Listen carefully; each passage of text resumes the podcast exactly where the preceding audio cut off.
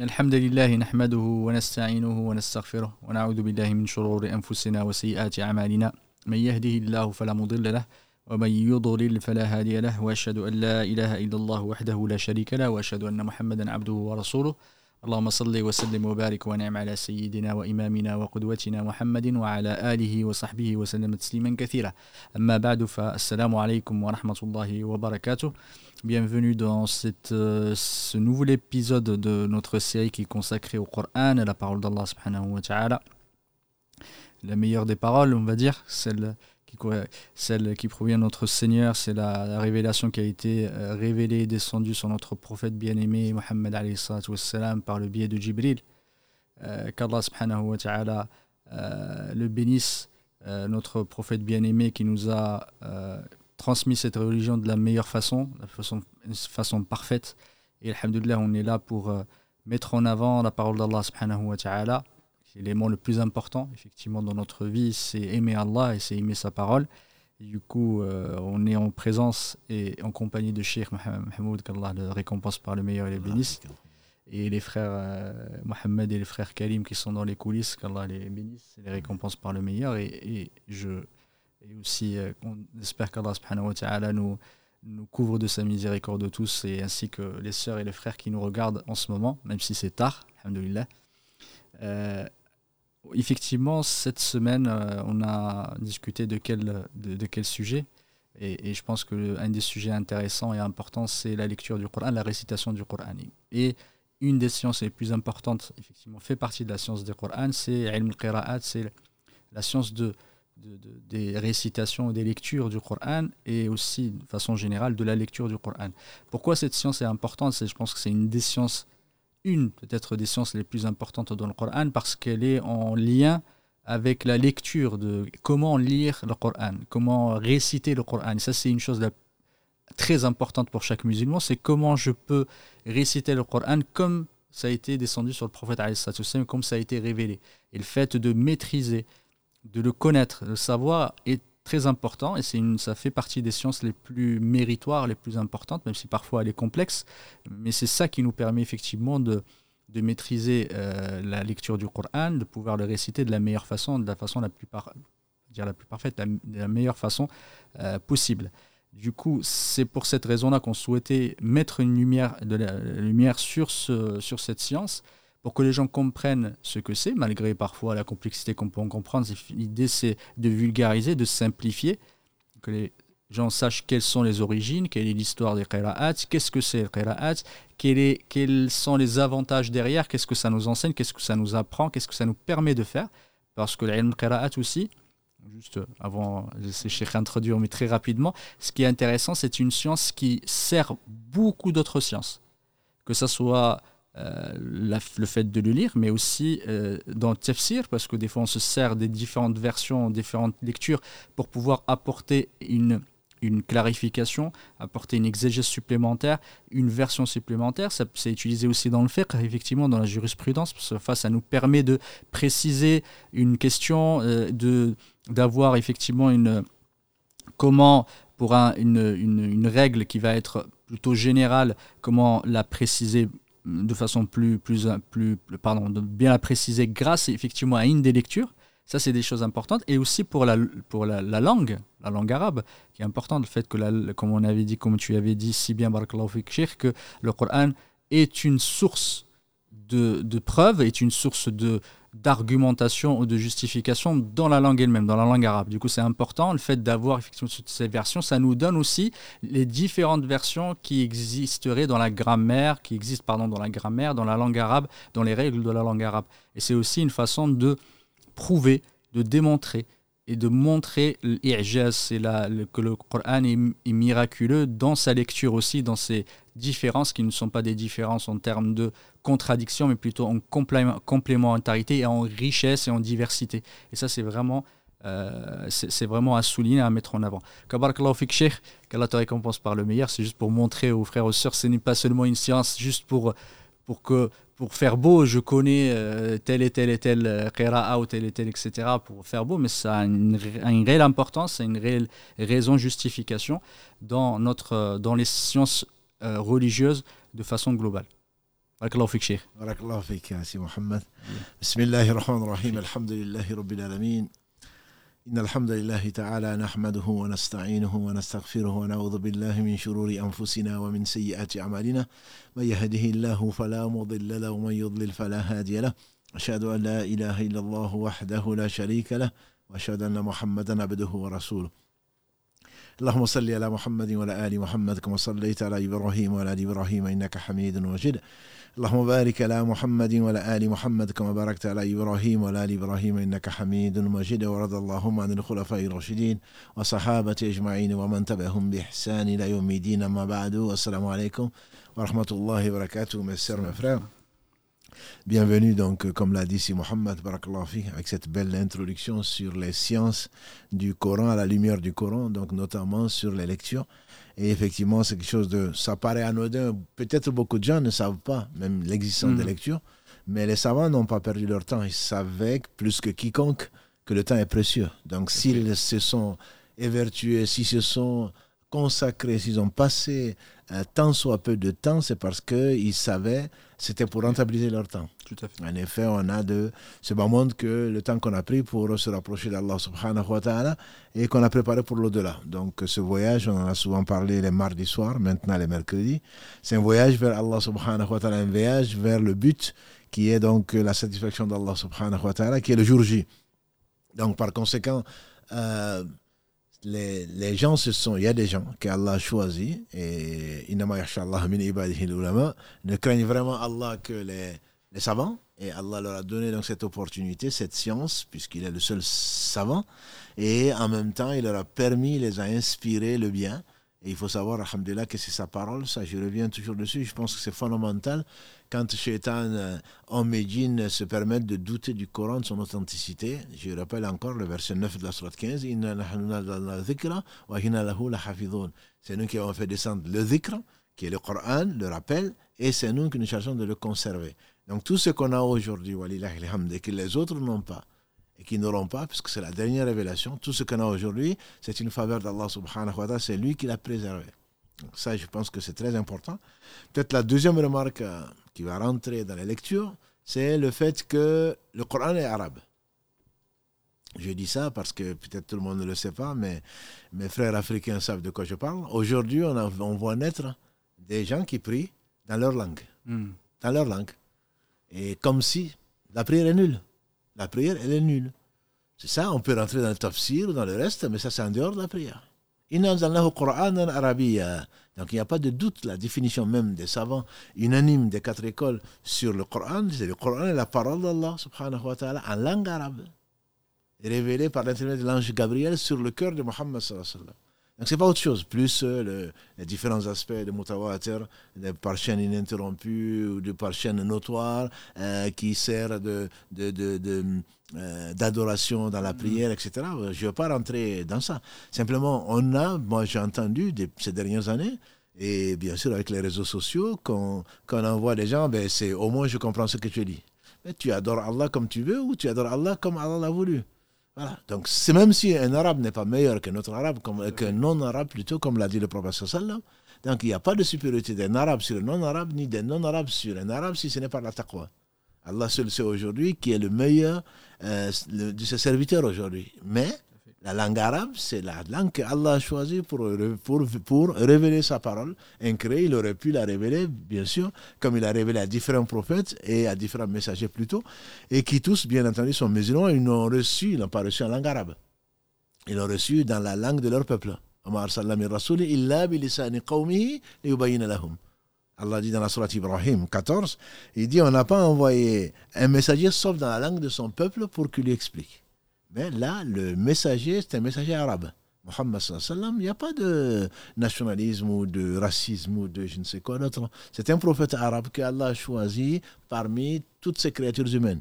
Il est le meilleur d'entre nous. Allah a choisi sa langue. Il ne savait ni lire ni écrire. Et donc, je veux juste faire ce point-là mhm. pour que, parce que je sais qu'il y, a un débat encore dans, dans, certaines familles, dans certains pays, et je sais de quoi je parle, sur le fait est-ce que je peux. Des gens prient dans leur langue, ils ont traduit, entre guillemets, des sens de, de versets dans leur dialecte. Or, Allah a tout facilité.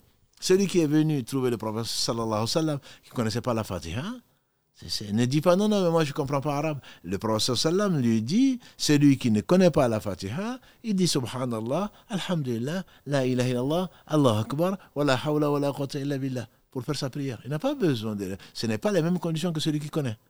Donc, sous ce prétexte-là, Shaitan est rentré et les gens se mettent à, prier dans les dialectes ou dans. Ouais, parce que les Arabes prient en arabe, ben nous aussi on va prier en Peul, on va prier en Bambara, on va prier en Zoulou, on va prier, je ne sais pas, en chinois. Non, ça ce n'est pas permis. Ça, je ne connais aucun être doué de science et doué de raison qui dit ça. Ça n'existe pas. Donc, il y a des tendances, ce sont, euh, ça fait mm. certainement partie des mille et quelques sectes euh, qui sont nées à partir des 72 dont a parlé le professeur Salam. Ce n'est pas acceptable, c'est une, grande euh, parenthèse, mais je, je prends position et je rappelle à mes frères et sœurs qui pensent bien faire en écoutant le shaitan, ah oui, oui, c'est vrai, c'est logique. Ce n'est pas une question de logique. Allah a révélé, et donc soit on est musulman, soit on ne l'est pas. On n'est pas obligé d'être musulman. Je le dis, c'est une chance d'être musulman. C'est une chance. Il faut le prendre comme Allah donne tout à tout le monde sauf la foi. Si tu as donné la foi en lui, en ses messagers, en ses livres, au jour du jugement dernier, aux anges, au destin, c'est qu'il t'a choisi. Donc, c'est un choix. Si tu veux, tu le refuses. Mais il n'y a pas à changer la religion parce que euh, je veux avoir le plus de monde derrière moi, euh, avoir des mosquées entre guillemets ou des salles où on va prier euh, en, turc ou en chinois, etc. donc ça c'est la première des choses. Je reviens dessus parce qu'on parle du Coran pour que l'on ne se trompe pas d'objectif. Donc après, effectivement, elle a voulu dans sa miséricorde, surtout dans sa miséricorde, il y a, alhamdulillah, parmi les musulmans et jusqu'à la fin du monde, il y aura ce qu'Allah a voulu, qu'il y ait des vieillards, qu'il y ait des enfants, qu'il y ait des, des analphabètes, qu'il y ait des intellectuels, qu'il y ait des hommes, qu'il y ait des femmes. Et donc Allah, dans sa miséricorde, a mis dans ce Coran la facilité. Et c'est l'une des raisons, on avait dit il y a quelques épisodes, c'est l'une des raisons pour lesquelles Allah a euh, fait descendre le Coran. C'est pour faciliter donc euh, son adoration par rapport aux gens et il a donc facilité à nous ce qu'il n'a pas facilité à d'autres. Donc on doit le remercier pour cela et pour tous les bienfaits, puisque tous les bienfaits viennent de lui. Donc c'est la, cette lecture, Allah l'a voulu, Allah l'a conservée telle que, donc on ne peut pas imaginer que des lectures, quand on parle de qira'at, ce sont les lectures, les lectures, on ne peut pas imaginer un seul instant que Allah ait laissé les gens en train de choisir la lecture. Donc euh, c'est tawqifi on l'a dit souvent, mhm. c'est le, ah, le prophète sallallahu alayhi wa sallam n'est pas quelqu'un d'autre, n'est pas, son rôle n'est pas autre chose que de transmettre. Et Allah dit dans la sourate qu'on qu connaît, qu'on récite souvent, il ne parle pas de ça sous l'effet de la passion, ce n'est qu'une révélation qui est révélée. Donc à partir de ce moment-là, jamais le prophète sallam n'a ajouté un mot. Le dans le Coran, il n'y a pas un seul mot du prophète sallam. C'est qu'il faut en être convaincu. C'est pas qu'il a voulu dire ceci, il a voulu dire cela. Mm. C'est peut-être pour ça qu'il y a une diversité. Non. Il a dit ce qu'Allah lui a enseigné. Et comme Allah lui dit, si tu avais forgé euh, euh, quoi que ce soit sur moi, on t'aurait pris par la horte, on t'aurait tranché. Et c'est facile à Allah, subhanahu wa ta'ala. Donc c'est celui qui connaissait le mieux Allah, c'est celui qui l'aimait le plus, et c'est celui qui l'obéissait le mieux. Voilà. Donc il n'y a pas de. Je pense c'est juste pour euh, circonscrire notre domaine que le que Shaitan ne vienne pas dire oui, mais peut-être que c'est différent, c'est parce qu'il y a des divergences, donc euh, c'est les hommes, et bien sûr les hommes sont divergents. Non, c'est Allah qui a voulu une diversité, comme tu l'as si bien dit, une diversité, une miséricorde, et comme tu dis dans le tafsir, on va comprendre que c'est un miracle. Mais Wallah, mm. c'est un miracle. C'est un miracle dans la mesure où, comme on le verra, Allah, les divergences euh, apparentes c'est une diversité de lectures et ça donne des sens complémentaires et Allah seul peut le faire. Hmm. Aucun arabe n'a pu le faire et aucun arabe ne pourra le faire. Et si vous ne pouvez pas, vous ne le pourrez pas. Ça, c'est un défi qu'Allah a, lancé aux, Arabes, euh, poètes, éloquents, intellectuels, etc. Et personne n'a pu relever le défi. Donc, c'est une merveille de, de, diversité contenue dans le même texte, ou en tout cas dans les masahif que Allah a voulu conserver du temps de, du temps de ibn Affan et qui sont les seuls que, sur les, comme la communauté, c'est-à-dire les compagnons du prophète étaient unanimes et il n'y avait pas de divergence dessus. Donc c'est juste pour euh, une introduction pour dire que ces divergences ne sont en fait qu'une variété, une richesse mhm. et surtout un cadeau divin pour, pour, pour confirmer que le Coran est inégalable, est inégalé et il le sera, il le restera. Le faux ne peut toucher le Coran ni devant ni derrière, parce que c'est le Seigneur des mondes, subhanahu wa ta'ala, qui l'a révélé. Voilà, donc c'était juste euh, une introduction un peu plus longue que la tienne. mais c'est surtout par rapport à, à ces gens-là, parce que bon, quand on entend ça, on se dit, mais comment des musulmans vont se mettre en train de prier, à la place de la Fatiha, ils vont prendre leur dialecte, à la place de quelle sourate, et puis ils sont contents de ce qu'ils ont fait. Voilà, donc j'aurais, quand euh, tu as proposé ce sujet-là, je me suis dit, il faut quand même euh, préciser ce point-là qui est très important et que malheureusement, on dit c'est logique, que c'est ce qui a amené Shaitan à désobéir à Allah. C'est logique parce que moi j'ai été créé de feu. Donc logiquement, c'est Adam qui doit, les anges doivent se prononcer devant moi et pas devant Adam. Et donc là, tu dis logiquement, il faut quand même le comprendre. On n'est pas des Arabes. Oui, mais c'est, 80% de la population musulmane n'est pas, ne comprend pas arabe.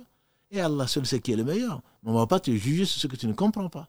Par contre, l'obéissance à Allah, c'est sur ça qu'on va te juger.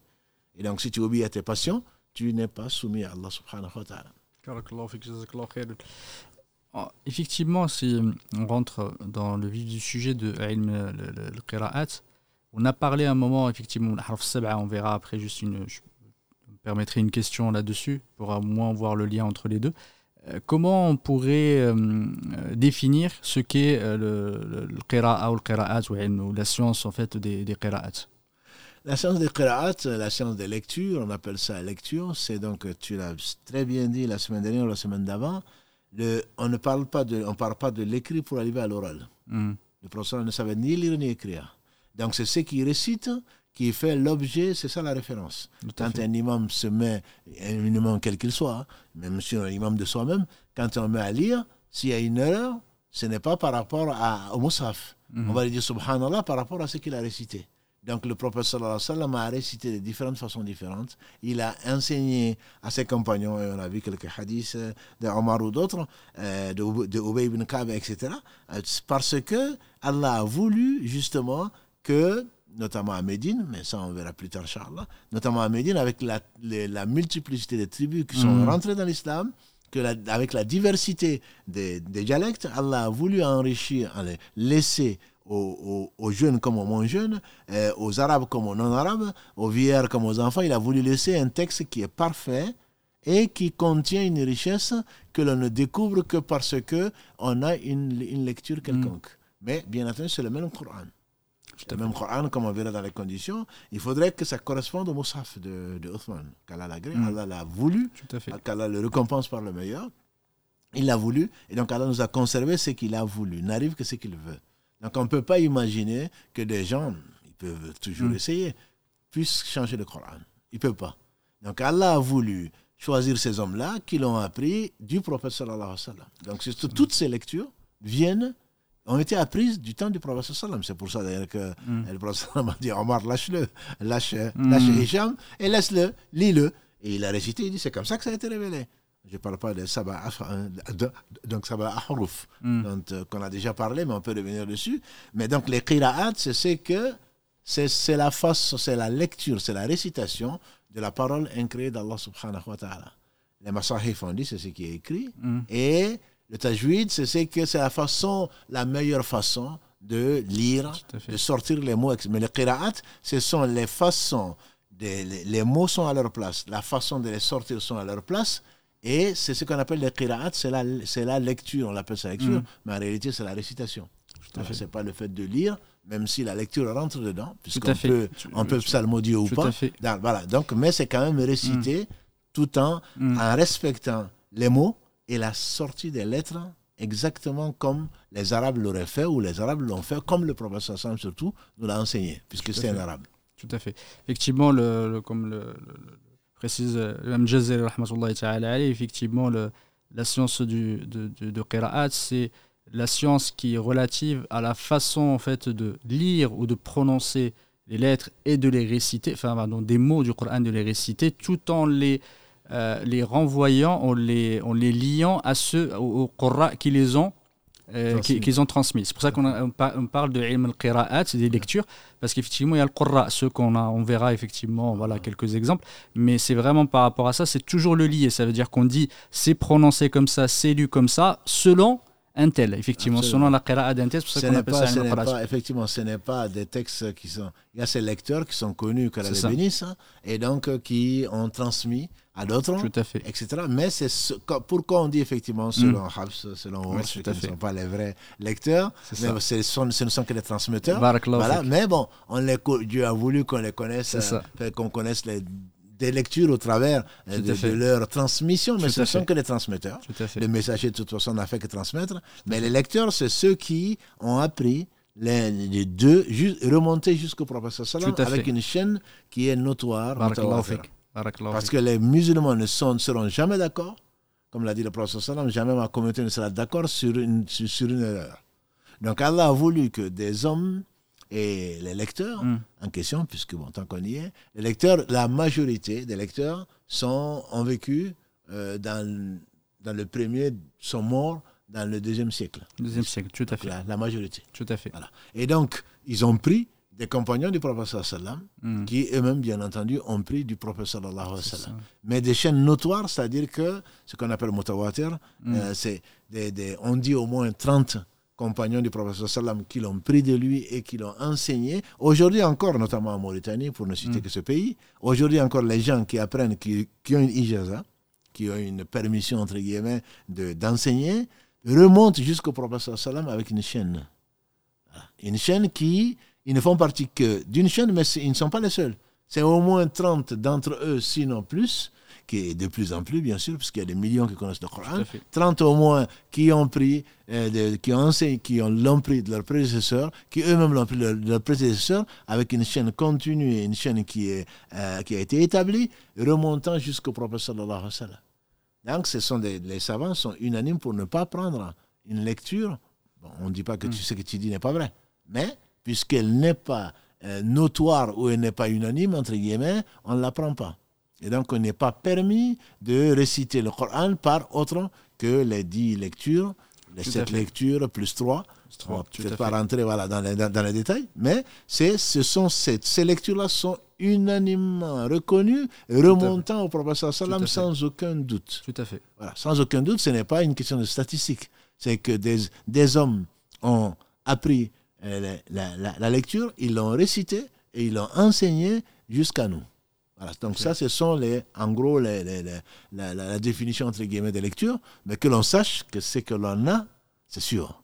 Je pense que c'est très important quand on va commencer à réciter, on se dire, ouais, mais est-ce que c'est du Coran ou pas? Qu'est-ce qui prouve que ça remonte au professeur Salam Mais la preuve est là. La preuve, elle est scientifique. Donc on a, ce n'est pas de l'histoire, les gens pensent qu'ils divergent sur la question. Toutes les lectures, les sept ou les dix lectures, vous me direz pourquoi, tant qu'on y est. C'est cette lecture qui sont reconnues de façon unanime et on récite avec. Il y a trois lectures qui sont, entre guillemets, reconnues par les savants, sans discussion dessus, mais qui sont moins utilisées parce que ce sont plus euh, des lectures euh, isolées, entre guillemets, mais mmh. qui sont toutes, qui ont toutes été vérifiées et qui sont authentiques. Tout à fait. Effectivement, cette science-là, elle va s'intéresser à la façon de, de, lire et de réciter les mots du Coran et aussi de mettre en avant les différences, effectivement, et les diversités, les différences, tout en les, qu'on a dit, l'azou, c'est de dire de les lier à leur Coran. Et tu as bien parlé, du Coran, ça veut dire que cela, on a une certitude que effectivement, c'est a été rapporté du prophète qui a une chaîne de transmission et qui a, qui a une, une, continuité, on va dire, notoire, d'en parler. Après, derrière, ça, il y a juste une question, parce que précise, pour, des fois, tu as bien précisé, on, on connaît Hafs, on connaît Warsh.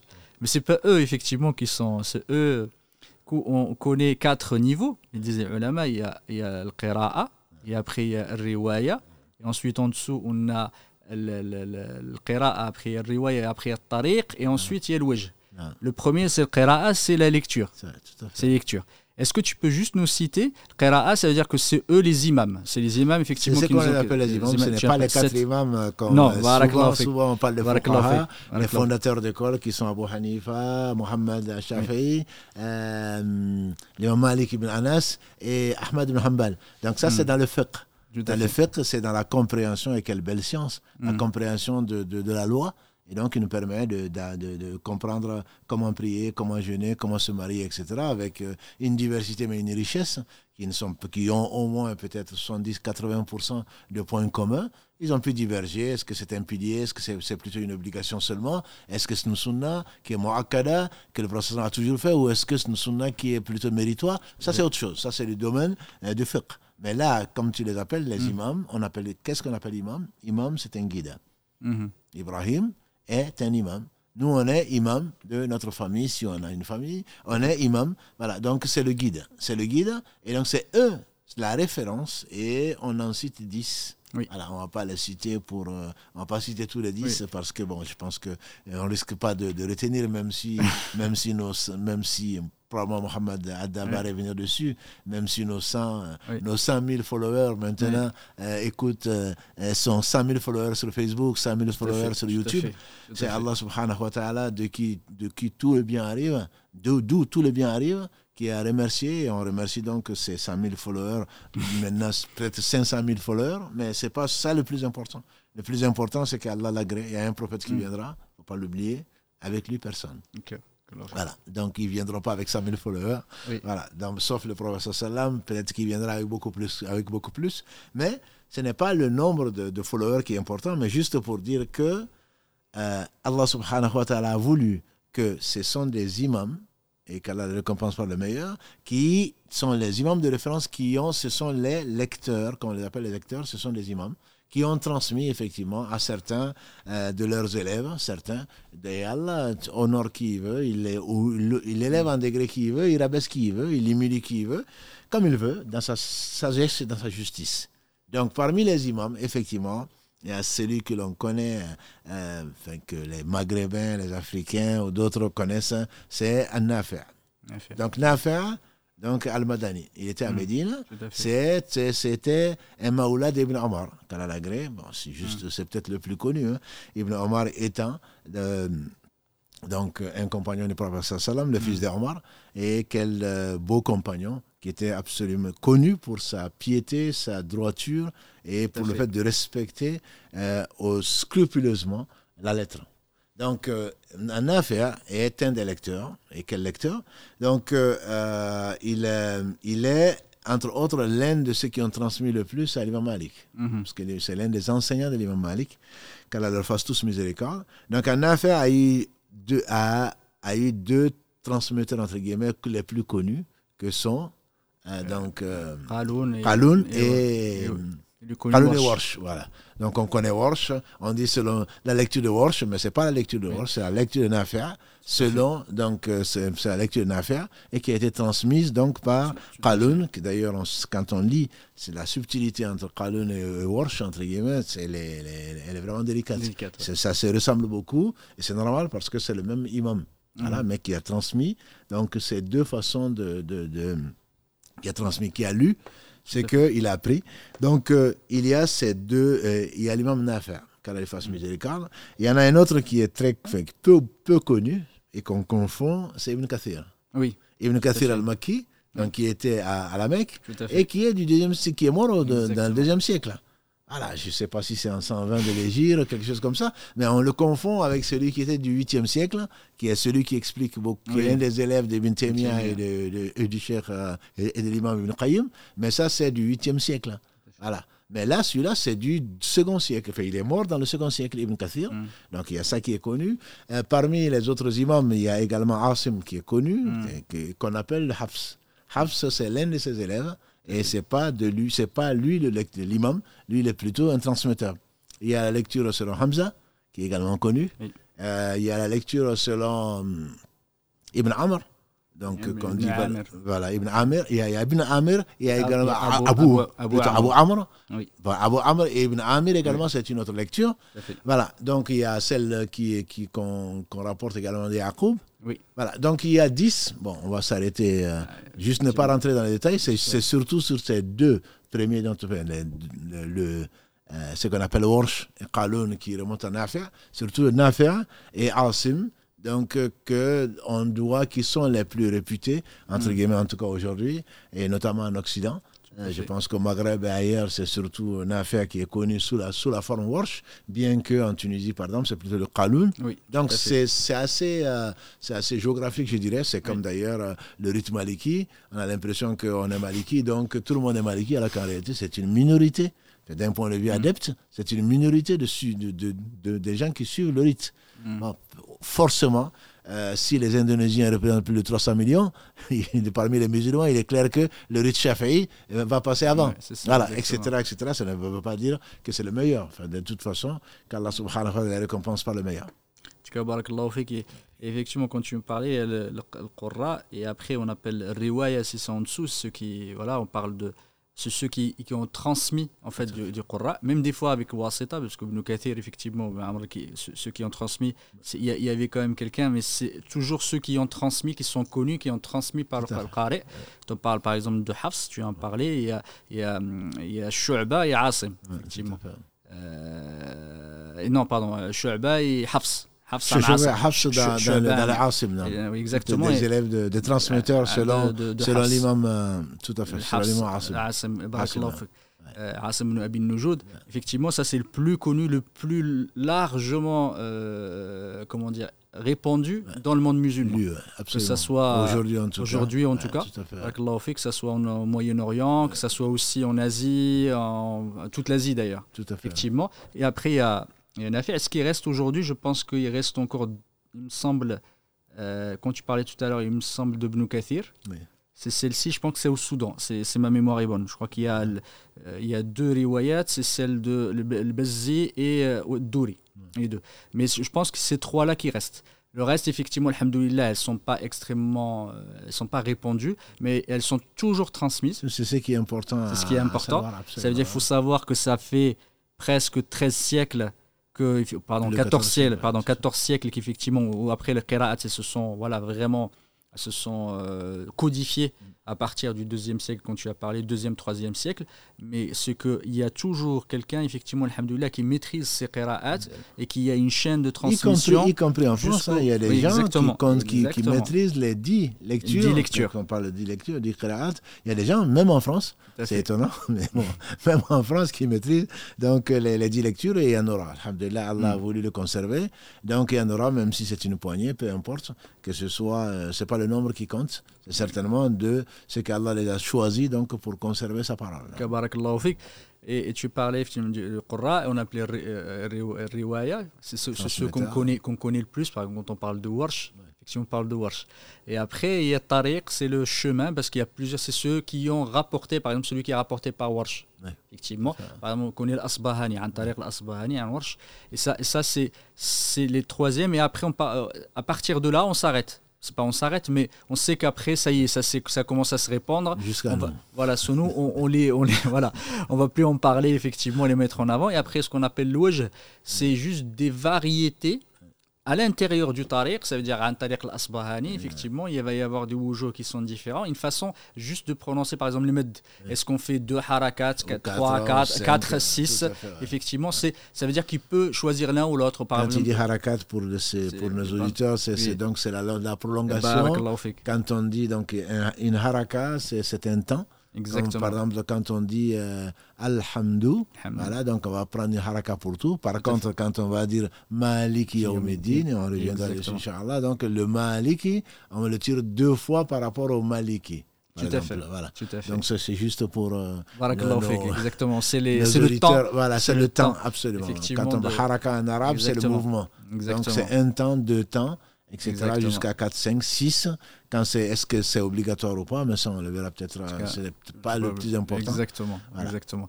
Et, ensuite, quand on parle des, des, des ce que je voulais juste qu'on revienne un peu aux origines. Où est-ce que ça, ça a démarré et comment ça a évolué? Si vous pouvez voilà, nous, nous en voilà, dire quelques mots. Tu as parlé effectivement que les qira'at, elles sont toutes euh, liées, elles sont toutes euh, transmises du prophète, mais il n'y a aucun doute là-dessus. Euh, et, il n'y a, quand on parle du Qur'an, et c'est une autre, effectivement, une précision quand on parle du Qur'an, ça veut dire qu'il y a un consensus de ulama que ces, que ces qira'at-là, elles sont effectivement euh, authentiques et qu'elles sont, voilà, sont la parole d'Allah subhanahu wa ta'ala. C'est pour ça qu'on les, on parle des Qurra, parce que cela, il n'y a, pas de, il a pas de divergence là-dessus, parce que des fois, il y a des compagnons qui ont relaté quelques, quelques, quelques qira'at, effectivement, mais qui, qui, ont qui n'ont pas été approuvées parce qu'elles ne font pas partie de la dernière version, la dernière euh, récitation qui a été approuvée par la compilation de Uthman. Tout à fait.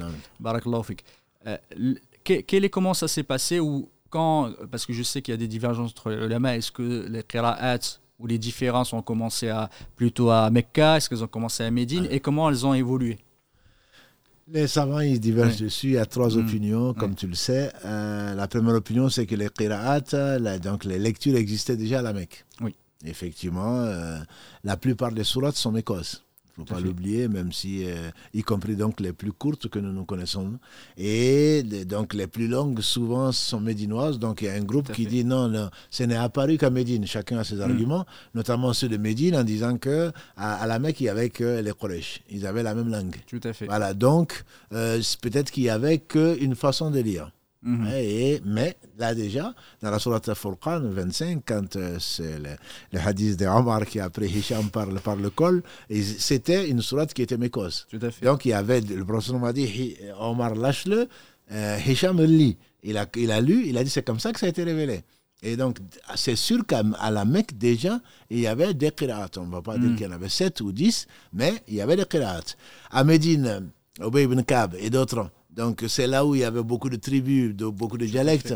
Donc on peut imaginer logiquement, hein, mais ça hmm. c'est une question de logique, logiquement que ça a été au moins enrichi. Et ça c'est l'avis peut-être le plus sage et le plus euh, authentique, c'est que les qira'at existaient déjà à, donc à la Mecque. Hmm. Elles ont été enrichies ou complétées à Médine. Voilà. Donc les, ça existait déjà à la Mecque. Et là, avec euh, l'extension de la population avec euh, les gens rentrant dans, la dans, dans l'islam, Allah a voulu, subhanahu wa ta'ala, conserver, donc il a voulu que l'on garde les sept ou dix qira'at, selon, selon ce que l'on peut euh, euh, aujourd'hui, en tout cas, considérer dans l'unanimité des, des, savants de la science du hadith. En tout cas, barakallahu fik, effectivement, dans, ces, dans, ces, dans cette, cette évolution-là, il y a une première période, c'est celle, du celle à l'époque du prophète, tu viens juste d'en parler c'est qu'il y a eu des différences de lecture. Et on a parlé des harf sab'a et, je vais te poser la question après quelle est la relation entre les deux? Entre les sept harf et après les dix, les lectures. Et effectivement, il y a une deuxième, une deuxième euh, étape qui était l'étape du choix. Effectivement, parce que les, euh, les sahaba se sont euh, se sont comment dire dispersés, dispersés ouais. ils ont commencé en fait à, à, transmettre effectivement ces lectures.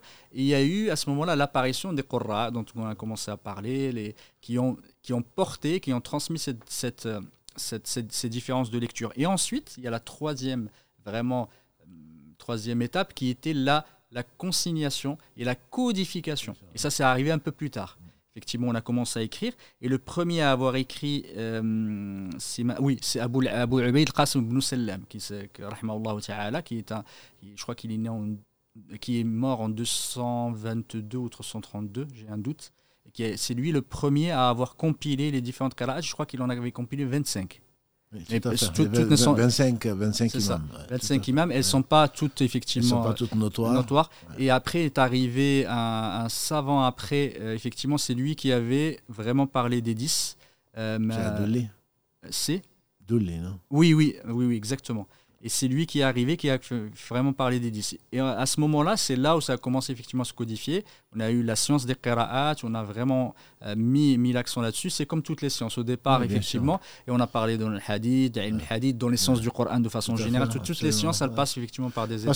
c'est une, c'est une, pour arriver, heureusement avant nous. Exactement. Ensuite, justement, ma question, c'est quel est le rapport entre le qira'at et, le, et les sept ahruf? C'est pas une question piège, parce qu'elle a déjà été on posée. A déjà, on a déjà posé. Là, donc, euh, certains pensent que c'est la même chose, mais ce n'est pas du tout euh, l'avis le plus sûr, et ni l'avis majoritaire de savants, c'est que les, les sept qira'at, si on parle de sept qira'at et les sept ahruf, ils n'ont de commun qu'en sept. Oui, c'est ça. Donc cette coïncidence, celui qui a dit que c'est 7, 7, donc il n'a pas voulu dire que les 7 correspondent aux 7. Donc ça a rentré dans le détail pour nos, Mm. pour nos, pour nos frères et sœurs. Euh, quand on parle de dix lectures, par exemple, les sept euh, façons, les sept ahruf, les sept lettres sont incluses dans, dans l'ensemble de ces dix. On ne peut pas dire que chaque lecture contient les sept. Mais Allah a conservé, comme on a parlé de Mad, comme on a parlé de, de, de variations de, de, euh, d'attaques de Hamza, de Yu'minun, Mu'minun, etc. Ceci existe dans certaines des, des sept, existent dans, dans, les, dans les sept ou dans les dix lectures. Mais on ne peut pas dire qu'elles sont toutes.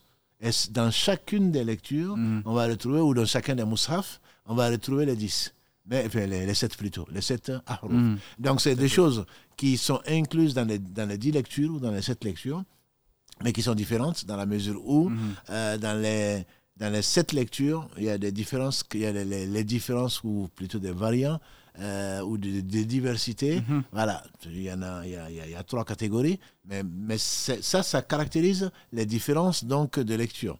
Et ça ne caractérise pas les, donc les ahruf. Oui, Les comme on a dit, peut-être qu'on a, je ne me rappelle pas, si on a développé ça par exemple pour un mot où Allah subhanahu wa ta'ala parle par exemple de nous, alayhi salatu salam, donc quand, quand Allah dit Bismillahi majreha ou majraha Oui, oui. ou mujraha. Mujraha. Voilà, ça, ça fait partie des sept ahruf. Voilà. Mais on peut trouver dans euh, majraha, on peut le trouver dans, euh, dans deux dans, le, dans deux lectures, par exemple. Mhm. Celle qu'on appelle Hafs, par exemple Hamza. Mhm. Bon, c'est dans deux, c'est dans deux lectures alors qu'on va trouver dans euh, Warsh, Mhm. où on va, on va dire, on va dire Nafi', pour rester quand même scientifique, on va, on va trouver Mujireha ou Mujiraha. Donc le Mujireha, avec la- la- l'intonation ou le Imala, L'imala, ouais. voilà, le Imala, c'est une, c'est- une, c'est une des sept, ah, c'est une des sept lettres, Oui. façon de, lire. Exactement. Mais ce n'est pas, la- ce n'est pas propre à la lecture. La preuve, c'est qu'on va trouver cette façon de lire dans cette, cette, c'est- cette euh, variation de ahruf. On va le trouver dans plusieurs plusieurs, qira'at, donc ce n'est pas synonyme. Ça, c'est l'avis majoritaire, je dirais l'avis le plus fort parmi les savants. Et il y a les sept, pour pas rentrer dans le détail, mais qui, que l'on peut trouver, dans, qui peuvent partager plusieurs lectures. En tout cas, barakallahu Euh, Du coup, tout à l'heure, tu effectivement parlais de quelles sont les, les différences, comment les catégoriser, les différences qu'il y a dans le qira'at. Les différences, c'est- très beau. Mm. C'est vraiment très beau. Il y a trois différences principales que disent les savants. La première différence, c'est qu'il y a une différence, mais ça ne change pas le sens. Tout à fait. Voilà. Et ça, je, je resterai juste sur ce que je- beaucoup d'entre nous, tout le monde connaît, entre guillemets, dans, dans la Fatiha. On va rester dans la Fatiha. Quand on va dire, Allah, Allah dit dans le verset 5, Ihdina siratal mustaqim. Ihdina siratal mustaqim, guide-nous dans le droit chemin. Et donc, dans certaines riwayas, dans certaines qira'at, plutôt, on va lire Ihdina siratal mustaqim avec un signe. Signe. Alors que dans Hafs, on va continuer à appeler Hafs, dans Hafs, c'est un sad, dans Warsh aussi d'ailleurs. C'est Ihdina sa, c'est un sad, Ihdina siratal mustaqim. Mais le fait de dire Ihdina siratal mustaqim avec un signe n'est pas une faute, c'est dans une lecture. Tout à fait. Voilà. Bien qu'il ne faut, Mm. pas, faut pas mélanger les lectures. Oui, Voilà. ça, il ça, faut, oui, faut ça, être ça, savant, voilà. barakallahu Donc on va quand même. Bon, non, mais c'est dans le Coran quand même. C'est une, on peut le dire. Non, il y a une façon de lire, mais Mm. dans certaines qira'at, dans certaines lectures, c'est sin ihdina siratal mustaqim. Dans d'autres, ihdina siratal mustaqim. Mm. Et il y a même ihdina ziratal mustaqim. Donc on va, quand un ignorant va prier derrière quelqu'un qui, est- qui est en train de, qui est même pas un transmetteur, qui va dire Hidina Ziratal Mustaqim, il va dire votre imam il ne connaît rien. Il, dit, il a fait une faute. Il va dire Subhanallah. C'est surat. Bon, comme le dit euh, un proverbe, Oui. euh, la science c'est comme la confiture. Moins- Moins on en a, plus on l'étale. Donc il va être content que l'imam soit trompé. Et donc il s'est trompé. Ah oui? Non, non, mais votre imam il dit Zi, Ziratal Mustaqim. Mais ça existe. hein. C'est la lecture de la Hamza. lecture de. Hamza, barakallahu fik, et rares sont, bon, enfin, dans nos mosquées, rares sont ceux qui, euh, ceux, ceux qui le lisent, mais si, tu l'entends, au moins va voir l'imam. Tu dis barakallahu fik, je ne connaissais pas cette lecture-là. C'est la lecture de qui? Il va te dire qu'Allah te bénisse, c'est la lecture, euh, c'est la lecture selon donc Hamza. C'est un zi. C'est un zi parce que Allah a voulu que euh, c'est- dans certains peuples, On dit à et au lieu de dire sirata, et d'autres vont dire sirata avec un signe. Parce que c'était compliqué pour eux, il faut le savoir. C'est parce qu'en fait, c'est juste la, la langue des fois, c'est quand on prend, il y a certaines lettres, étaient difficiles pour certains à prononcer. Mais comme- même aujourd'hui. voilà, même aujourd'hui. Même aujourd'hui, c'est difficile pour certains. Je, Oui. je veux dire, dis, dis à, un, dis à un- dis à un arabe de, de, de prononcer je ne sais quoi d'autre. Enfin, Ils sont connus, hein, ceux qui sont euh, nés dans des familles arabes et qui, qui ont comme langue, euh, comme langue maternelle l'arabe. Eh bien, il y a certaines lettres, euh, comme euh, ils transforment tout en bas, Oui. etc. Voilà, parce que bon, on est habitué à ça et c'est difficile de prononcer. On reconnaît Mm. euh, si tu es, si tu es comme langue, tu as comme langue maternelle l'arabe ou autre chose. Mm. Euh, les, les Africains que je connais, par exemple, le, le ha, il sort pas. Eh bon, ils vont te dire Mamadou au lieu de Mohamedou. Mm. Bon, tu as beau leur expliquer, mais ça sort pas. C'est un ha et le ha ne sort pas parce qu'ils n'ont pas été habitués dès l'enfance, etc. Donc, effectivement, Allah a facilité et dans la lecture de Hamza, comme tu l'as saisi, dans d'autres lectures, c'est si et dans d'autres encore, c'est si. Donc, bon, ça, c'est un exemple, peut-être que le- le- l'exemple le, plus connu, ou en tout cas le plus facile à, à appréhender, c'est que c'est, il y a des différences. C'est une variété, mais ça a le même sens. Tout à fait. Et la deuxième différence, ou variété, si on peut l'appeler ainsi, c'est, il y a une différence de prononciation et le sens est différent. Le sens est différent, ça c'est une richesse. C'est une richesse, et on va encore prendre la Fatiha, quand on va dire, quand Allah dit, subhanahu wa ta'ala, dans le verset 3, Maliki Yawmiddin. Ça, c'est le Warsh, le Qalun. Maliki Yawmiddin. Beaucoup de nos frères et de nos sœurs lisent Alhamdulillahi Rabbil Alamin, Ar-Rahman Ar-Rahim, Maliki Yawmiddin. Mais quand tu vas entendre, quand tu vas venir en France ou quand tu vas aller dans le Mashriq, tu vas entendre souvent Maliki Yawmiddin. Ah, il a fait une faute. Non, il n'a pas fait une faute. C'est une lecture sur le Hafs, enfin, c'est plutôt sur le Asim. Voilà. C'est Maliki Yawmiddin avec, en tirant le Ma. Mm, Maliki, et le sens est différent. Tout à fait. Maliki Omidine, c'est le possesseur, entre guillemets, du jour du jugement dernier. Maliki, c'est le roi du jour du jugement dernier. Mais comme disent nos savants dans l'explication du Coran, qu'on verra Inch'Allah dans le tafsir, c'est une richesse. C'est que le Maliki, le Maliki est en même temps le Malik. Allah veut que l'on reconnaisse avec, le même, avec la même euh, graphie, parce qu'à l'époque, on en a déjà parlé, il n'y avait pas les points diacritiques, diacritiques, il n'y avait pas de maths, etc. Donc lire, mais c'est pour cela qu'on a dit, il faut insister dessus, c'est à l'oreille, c'est Oui, la récitation qui est importante. Parce qu'à l'écriture, on va l'écrire de la même façon. Mhm. Sauf aujourd'hui, on va mettre un petit trait dessus pour dire que on le tire. On tire le ma. Maliki, donc c'est le roi. Et Maliki, plutôt Maliki c'est le roi, Maliki c'est celui qui possède. Il possède, mais c'est le même, c'est le roi qui possède. Donc fait. on a, euh, comme disent les, les- les savants, on a des rois qui possèdent rien du tout, je ne vais pas citer de nom, voilà, et on a des possesseurs qui ne sont pas rois. Et plus- les plus riches aujourd'hui euh, dans le monde, ils ne sont pas rois, à ma connaissance. Les rois ne sont pas les plus riches. Voilà, donc il y a des rois, se complaisent dans leur royauté et des reines, et il y a des possesseurs, des gens les plus riches. Allah seul est riche. Donc Allah, il est en même temps le possesseur de tout, tout, tout lui appartient, et en même temps, c'est lui le roi, Al-Malik.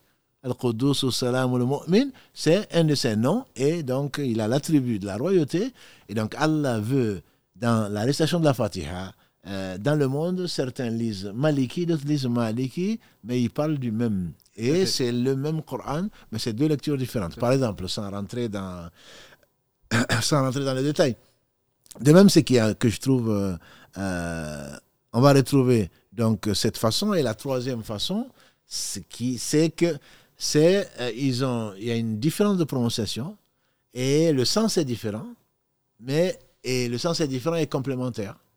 Comme euh, donc cet exemple qu'on va Mm. prendre, qui est celui de, de la sourate Takwir, Mm. donc le verset 24, quand Allah dit subhanahu wa ta'ala, وما صاحبه بمجنون ولقد رآه بالأفق المبين وهو على وما هو على الغيب بضنين. Donc là c'est là c'est l'écriture est différente, le sens est différent. avec un dod, ça veut dire qu'il n'est pas avare par rapport à l'invisible. Tout ce qu'Allah lui dit, il le dit. Mais dans une lecture, on va mettre un va.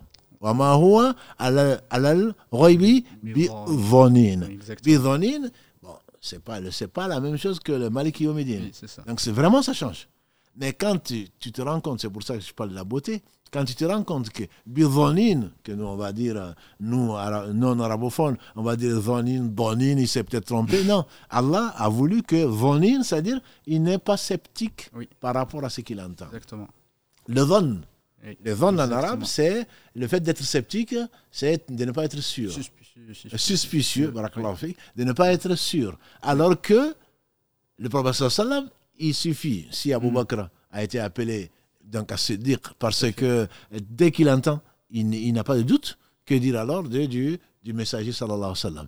Et Allah le, le- le- le- fait son éloge, il n'est par rapport à ce qu'il entend, par Mm. rapport à ce qu'il ne savait pas, il n'a aucun doute. Tout à fait. Il a la certitude. Donc, c'est deux façons que Allah a voulu, entre guillemets, euh, accorder à son messager, sallallahu alayhi wa sallam. Non seulement il n'est pas rare, il n'est pas, il n'est pas, il n'est pas, il est Mm. généreux par rapport à ce qu'il entend. Il raconte tout ce qui est, tout ce qui, non, on ne sait pas sur l'au-delà, sur euh, donc tout ce qui est invisible.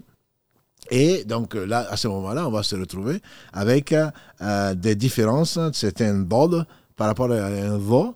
Voilà, et donc le sens est différent, mais il est également complémentaire. Il y en a probablement d'autres. Effectivement, c'est- celle-ci, c'est que il y a le, elles ont effectivement pas le même sens ni euh, la même formulation, effectivement la même prononciation ni le même sens, mais il y a la possibilité d'une réconciliation, une, coexi- euh, une- une coexistence. Pourquoi? Parce qu'elles renvoient au même. Effectivement, dans les deux Maliki et Maliki et dans le euh, Dhanin, parce que c'est qui ou Dhanin, c'est parce que c'est le prophète. En revanche, il y a une autre catégorie où effectivement il n'y a pas de possibilité de coexistence entre Et il n'y a deux pas de contradiction il n'y a pas de contradiction, il n'y a jamais de contradiction. Jamais, jamais, absolument. C'est effectivement ça, ça a le même, euh, la, la- la même chose que la deuxième catégorie. C'est pas le même sens ni la même signification. Ah, En revanche, il n'y a pas de possibilité de coexistence. Et, et effectivement, il y a l'exemple de euh, laqad alimta, laqad alim, alimtu. Ah. Pour Moussa, effectivement, et Pharaon.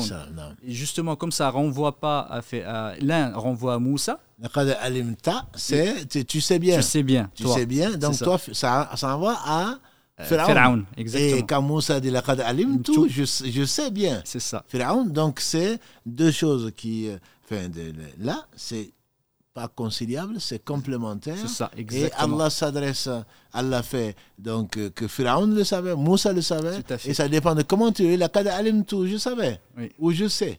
Et que la Qad alimtu, tu sais très bien au Pharaon, Mm. ça, ça vient du Seigneur des mondes. Tout à fait. Les deux, donc effectivement, c'est pas conciliable entre guillemets, euh, même si ça s'écrit de la même façon Oui. sans, les, sans les harakats. Mais le sujet est différent.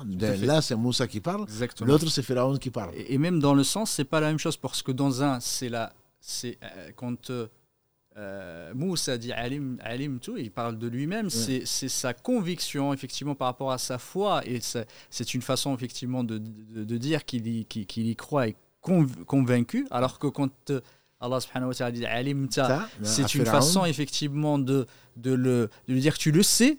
Tu le sais très bien et tu le nies. Et tu le nies. C'est une façon de effectivement, c'est une façon de, je sais plus comment on peut dire, euh, quand on tawbih et le, le fait de dire à quelqu'un effectivement que tu as fait une mauvaise chose, etc. Parce que tu le sais et tu persistes, Ouais, effectivement. Pour ça qu'ils disent, même si c'est le alim, ça c'est la même. euh, C'est la même, euh, la, fa- le la même même graphie, le, grosso modo le même sens, mais c'est pas dans le Coran, c'est pas la même chose parce que le, le sens, d'un côté et dans un autre, c'est pas la même chose, fait. effectivement, parce que change complètement. effectivement change, comme barakallahu fik d'en parler, mais c'est toujours complémentaire. C'est toujours Absolument, complémentaire, c'est toujours riche. c'est pour ça que je, je trouve ça vraiment merveilleux. Bon, mais peut-être que nos frères qui sont pas arabophones Hmm, euh, ne, ne touchent pas du doigt la- la- cette beauté, cette richesse.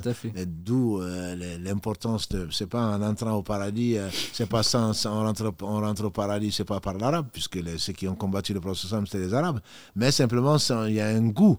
Il y a un goût, on accède Mm. directement, à la, grâce à Allah, à la parole d'Allah, et on voit sa subtilité, sa beauté, et que bien entendu, personne ne peut, et son imi- inimitabilité, ou quand on parle de, quand on parle de, donc de c'est vraiment extraordinaire, parce qu'on ne peut pas le trouver ailleurs. Je ne parle pas de ceux qui ont reçu leur livre euh, au travers des traductions ou Mhm. d'autres choses.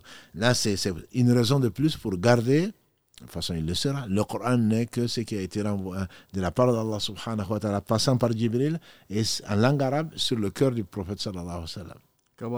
Il faut être convaincu que ces lectures, elles sont toutes valables, elles sont toutes euh, rapportées du prophète et qu'il n'y a aucune contradiction les unes avec, avec les autres. Et c'est une faute, effectivement, et une erreur euh, monumentale, le fait de dire que c'est il y a une il y a une différence dans le sens, effectivement, c'est des contradictions, c'est des erreurs ou autres. Ça, c'est des choses qu'on ne peut pas se permettre en tant que musulman, effectivement, de le dire. Pourquoi? Parce qu'il y a une preuve. On, est, on sait que ce Coran a été euh, révélé et, il y a une chaîne de transmission effectivement notoire de, qui, qui, a, qui va jusqu'au prophète mais il n'y a pas de doute là-dessus. Et celui qui met un doute, effectivement, on craint pour sa, pour sa foi. Absolument, non, tu, tu, fais bien de souligner parce que souvent, enfin, on le retrouve, j'ai déjà eu cet argument-là, mm. euh, des non-musulmans qui viennent reprocher ou qui viennent mettre en doute la conviction des musulmans en disant oui mais dans le Coran comme tu ne sais ni le lire en arabe et tu le lis même pas mm. et donc ils te disent oui mais là il y a un vo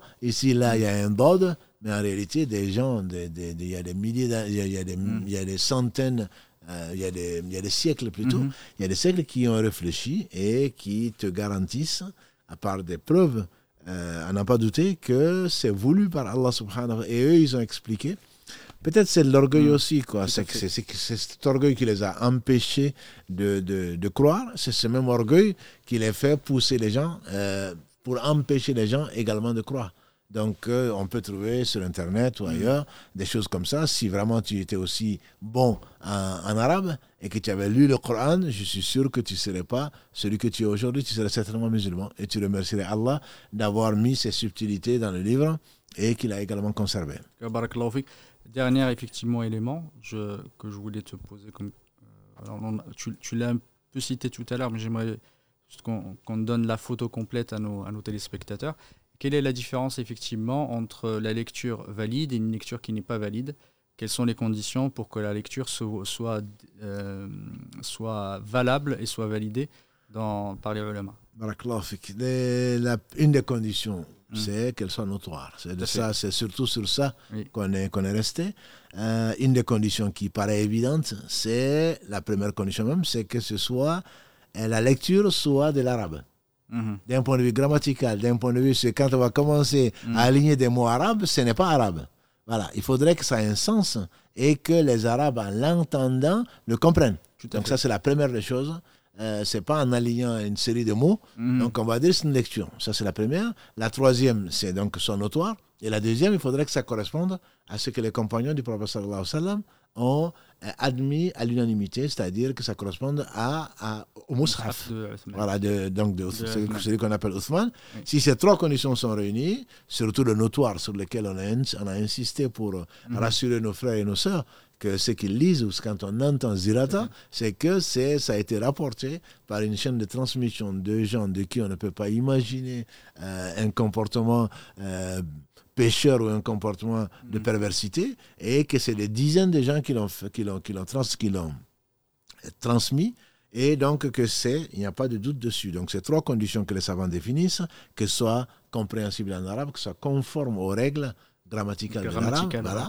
Deuxièmement, que c'est ce sur quoi les compagnons du professeur sallam ont été unanimes, c'est-à-dire le mushaf dont on, dont on a entre les mains, que ça corresponde à, une des, à, un des voilà. Et enfin, donc, que ce soit de façon, euh, de façon euh, indiscutable, mhm. et donc euh, que la chaîne de transmission remonte jusqu'au professeur sallam et de façon notoire. Authentique. authentique, absolument. Je pense qu'on arrive au bout de. j'aurais pas. En plus, il y a plein d'autres sujets peut-être qu'on n'a pas abordé. Alhamdulillah, on, la, semaine, la semaine prochaine, on continuera. On ne parlera pas vraiment des qira'at, mais peut-être un peu, on parlera du tajwid. Alhamdulillah, et on essaiera aussi de, plus tard de parler des règles du comportement, de la bienséance, de, effectivement vis-à-vis de la lecture du Coran. Kajazakallahu khairan pour ce, ce cours euh, extrêmement riche. J'espère que les, nos soeurs et nos frères euh, comprennent un peu mieux maintenant quand ils entendent de ça et qu'ils fassent attention.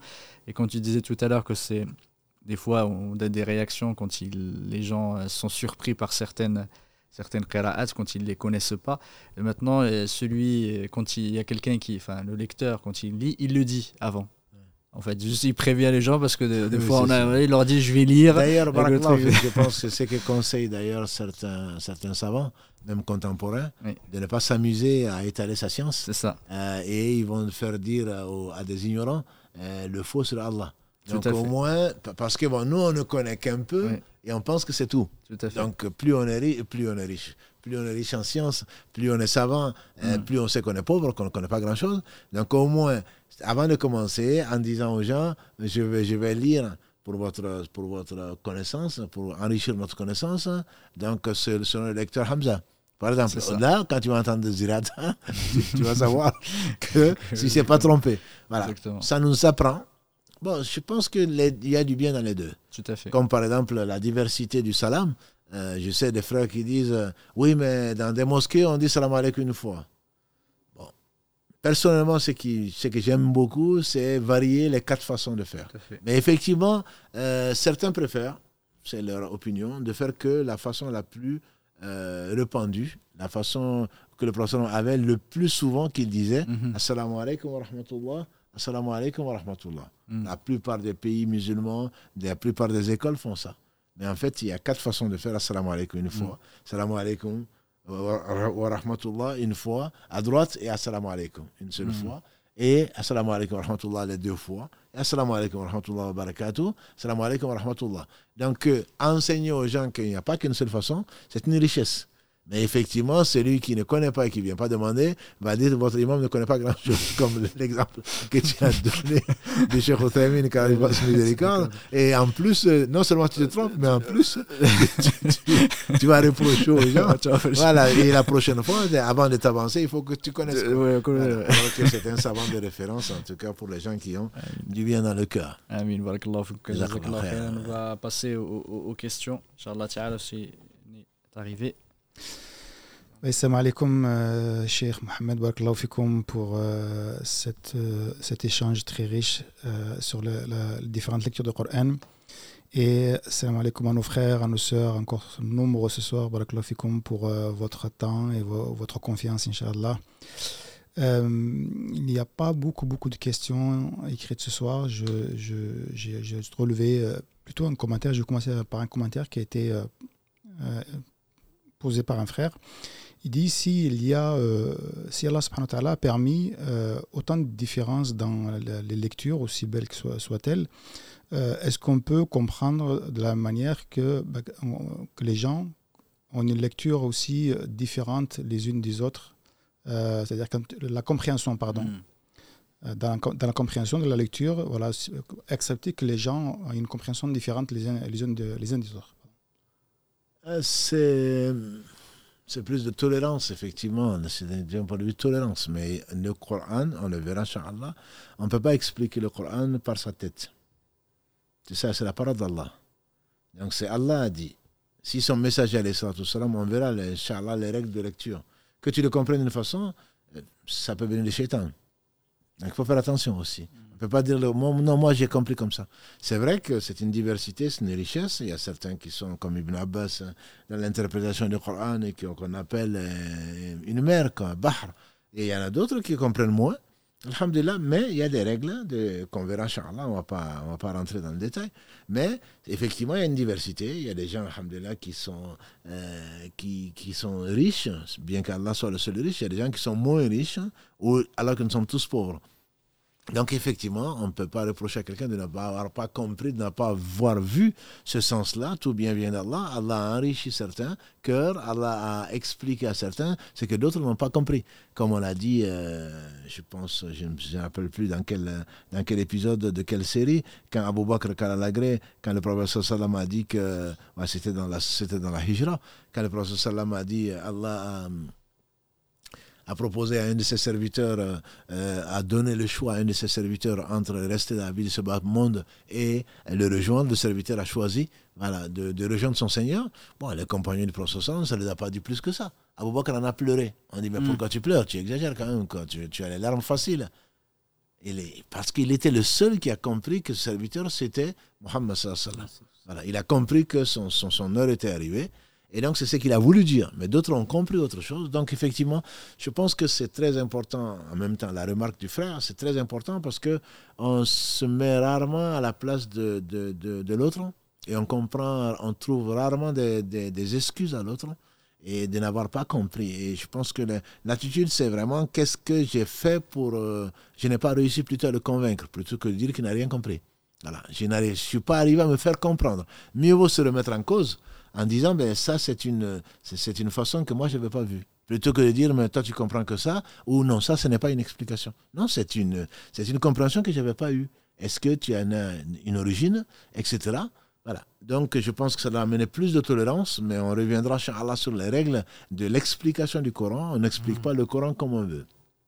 Voilà, parce que celui, disent les savants, pour résumer encore la question euh, du frère, celui qui explique le Coran par sa tête, sans preuve, même s'il tombe juste, il a quand même fait un péché. Mhm. Voilà. Donc euh, ce n'est pas parce que tu t'es pris pour ce que tu n'es pas, et tu n'as pas à parler d'Allah sans science. Voilà. Une question qui, euh, qui, a été posée aussi sur les lectures un peu mélodieuses. Est-ce que c'est permis euh, justement de, de, réciter avec euh, certains ils mettent plus euh, leur intention là-dedans que dans la compréhension en fait de ce qu'ils sont en train de réciter? Alhamdulillah, on, va, en parlera dans les règles de tajwid, etc. Il ne s'agit pas de chanter le Coran, même si le prophète sallam utilisait des termes qu'on pourrait, qu'on pourrait traduire par chanter le Coran. Il ne s'agit pas de faire danser les gens. Voilà. Il s'agit, le professeur m'a dit, les, meilleurs lecteurs, c'est ceux qui vous font penser qu'ils craignent Allah. Là, il faut faire attention aussi à, l'ostentation. Donc, euh, il faut faire attention à l'ostentation, mais euh, le professeur m'a dit, embellissez le Coran par, par vos voix ou, par votre voix. Donc, il y a des choses comme ça qui euh, amènent, effectivement, c'est la parole d'Allah. quand on l'écoute, il faut aimer ce qu'Allah dit. Euh, il faut embellir la voix. Et le professeur m'a dit, Allah n'a pas écouté quelqu'un, de, de, il n'a pas plus écouté la voix de quelqu'un récitant sa parole qu'il n'a écouté Daoud. Donc d'où la psalmodie, c'est comme ça qu'on traduit parfois le, le, euh, le tajwid, voilà, parce que ça vient des psaumes. En fait, Daoud, salam, il avait les psaumes, et il, comme disait le professeur salam, il récitait tous les psaumes le temps qu'on on équipe, on équipe sa monture. Allah a aimé ça et Allah aime, bien entendu, et le prophète sallam lui-même aimait la bonne lecture, entre guillemets, notamment d'Ibn Mas'ud, que des hadiths ou d'autres, mhm. dont il a dit qu'il faut prendre. Donc, euh, embellir le Coran par sa voix sans tomber dans la, dans, la déformation, sans tomber dans la musique également. Euh, bien sûr que la parole, il faut, euh, ceux qui ont appris, ils ont appris du professeur Salam, ils récitaient, ils essayaient d'imiter le professeur, le professeur Salam, puisque Jibril est venu le lui enseigner comme ça. Voilà. Donc il ne s'agit pas d'une de, d'une lecture que l'on fait parce qu'on est pressé ou parce qu'on est mal luné ou autre chose. Donc il faut vraiment y mettre du cœur pour que, pourquoi ça, pour que ça touche le cœur ça a été vraiment euh, envoyé pour que ça touche le cœur et là, ça pousse à la méditation que l'on verra, Inch'Allah, etc. Donc pour pousser à la méditation, il y a quand même une intonation, il y a des règles de lecture et qui sont donc le tajwid, qui est toute une science, et qu'il faut observer autant que faire se peut. Il ne s'agit pas non plus euh, de, de, passer son temps, entre guillemets, voilà, il ne faut pas non plus passer son temps à, revenir sur les versets parce que je pense que ça devait être sorti comme ça et pas sorti. Et donc il y a des excès, il y a des, il y a des extrémismes que les savants condamnent. Mais c'est sûr que euh, le Coran a une façon de lire, une façon d'être euh, lu et qu'il faut respecter autant que faire se peut. Mais bien entendu, un arabophone un non-arabophone. Mm. On ne va pas euh, faire disparaître les différences et les accents, que l'on veuille ou pas. De toute façon, surtout à il ne s'agit pas d'une question de race, si on peut parler de race humaine. Il s'agit d'une question de, de, langue maternelle, comme tu dis, il y a certaines lettres qui ne sortent pas, mm. etc. Donc c'est difficile euh, pour quelqu'un qui n'est pas, euh, qui n'a pas comme langue maternelle l'arabe euh, ou qui n'a pas appris le Coran quand, quand il était très très jeune, c'est difficile de changer parfois. Mais Alhamdulillah, grâce à Allah, on y mm. arrive. Mais il faut le faire pour Allah et éviter que Shaitan rentre dedans pour que ce soit de l'ostentation.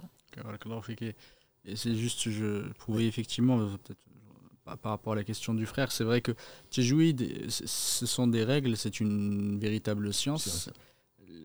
Ce qui, ce qui a été problématique, et les éléments ont débattu, ils en ont parlé, c'est l'introduction des styles musicaux en fait dans la lecture, de, dans la psalmodation du Coran.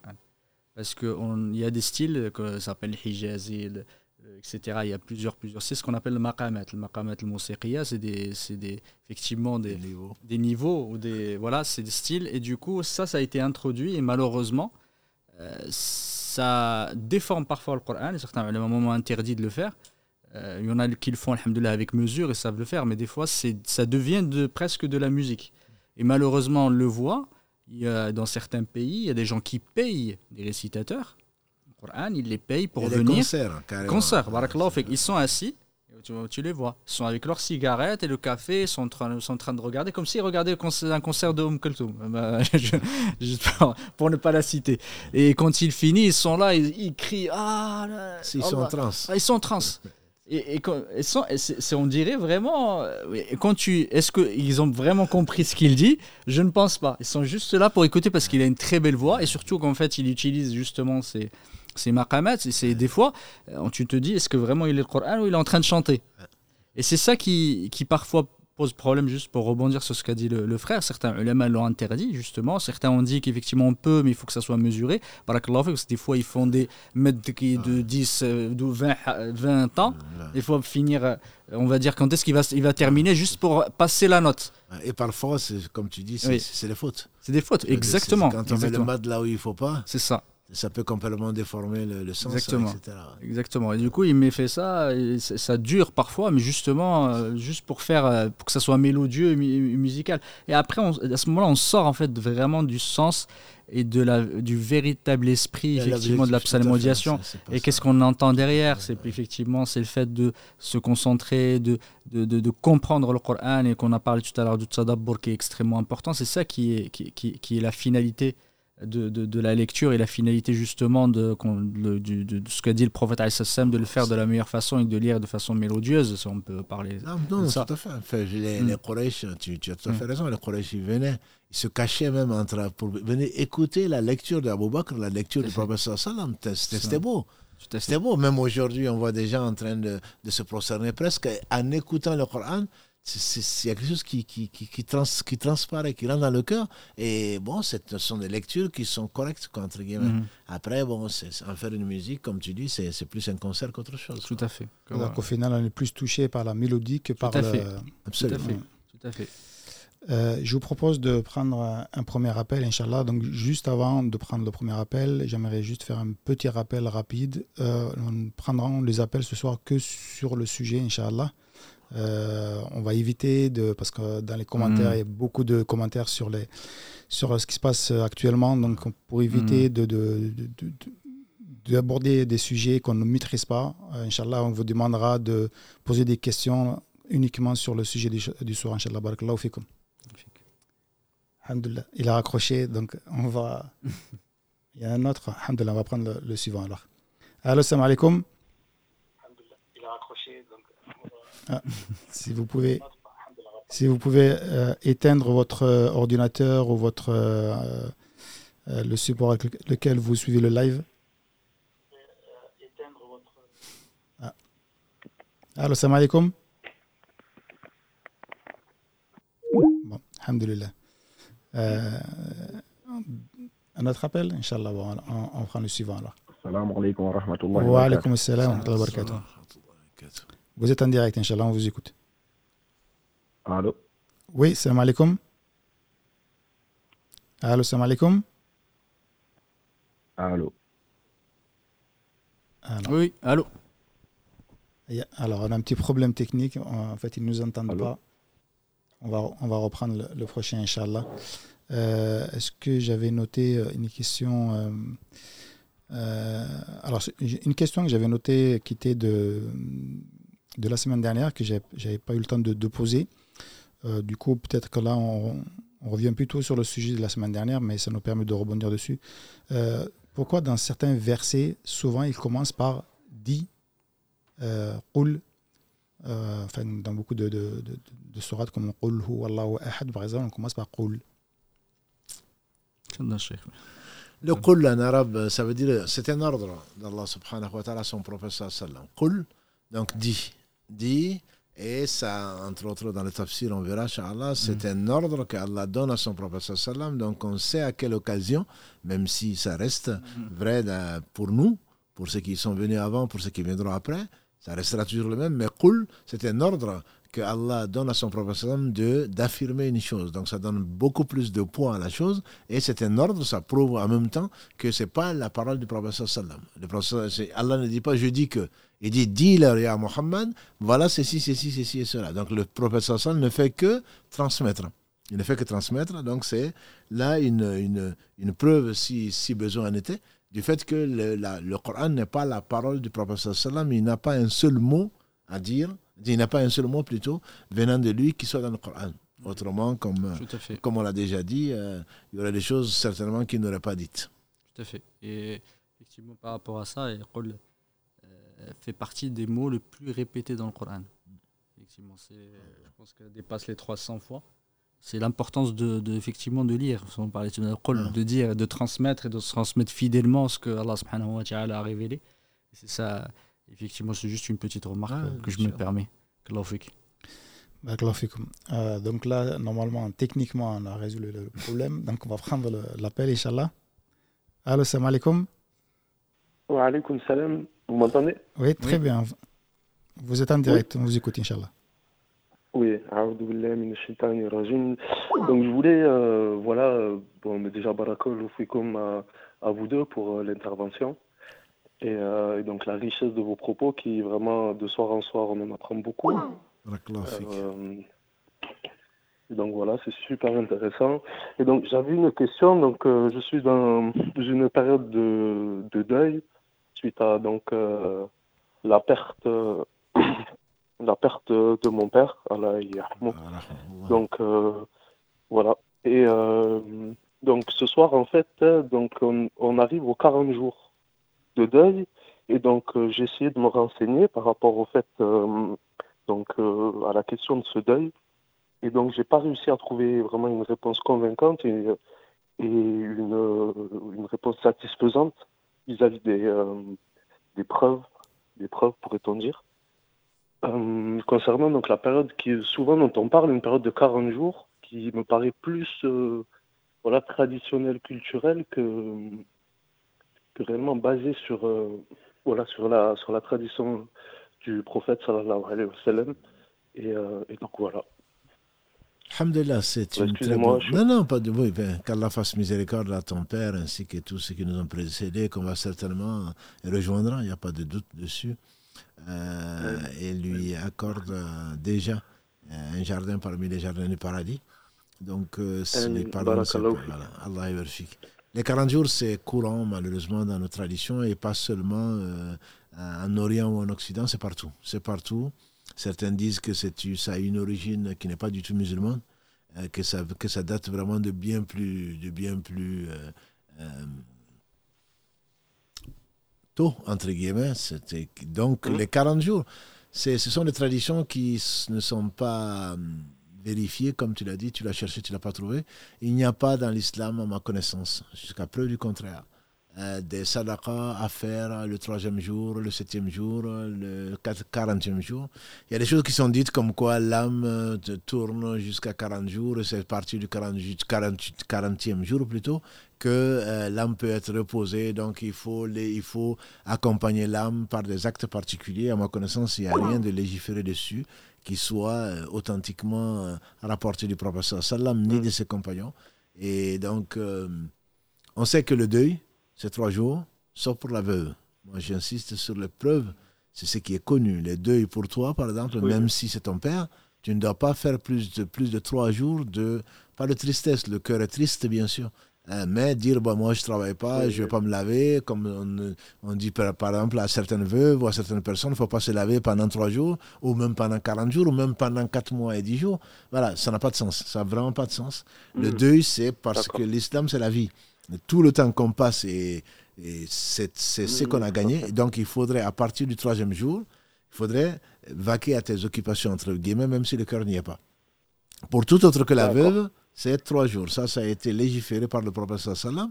Et Allah a légiféré le fait que la femme euh, veuve doit rester, doit vivre son deuil pendant quatre mois et dix jours. Donc ne pas parler, ça ne veut pas dire qu'elle sort pas, ça ne veut pas dire qu'elle s'habille en vert ou en, jaune. Euh, comme ça, ce sont des traditions. Mais elle doit rester. Une période de deuil ne doit pas participer à les fêtes, ne doit pas étudier même des cas de demande de mariage ou autre chose. Voilà. Donc ça, c'est vraiment le cœur en deuil. On ne doit pas en parler, on ne doit pas lui en parler.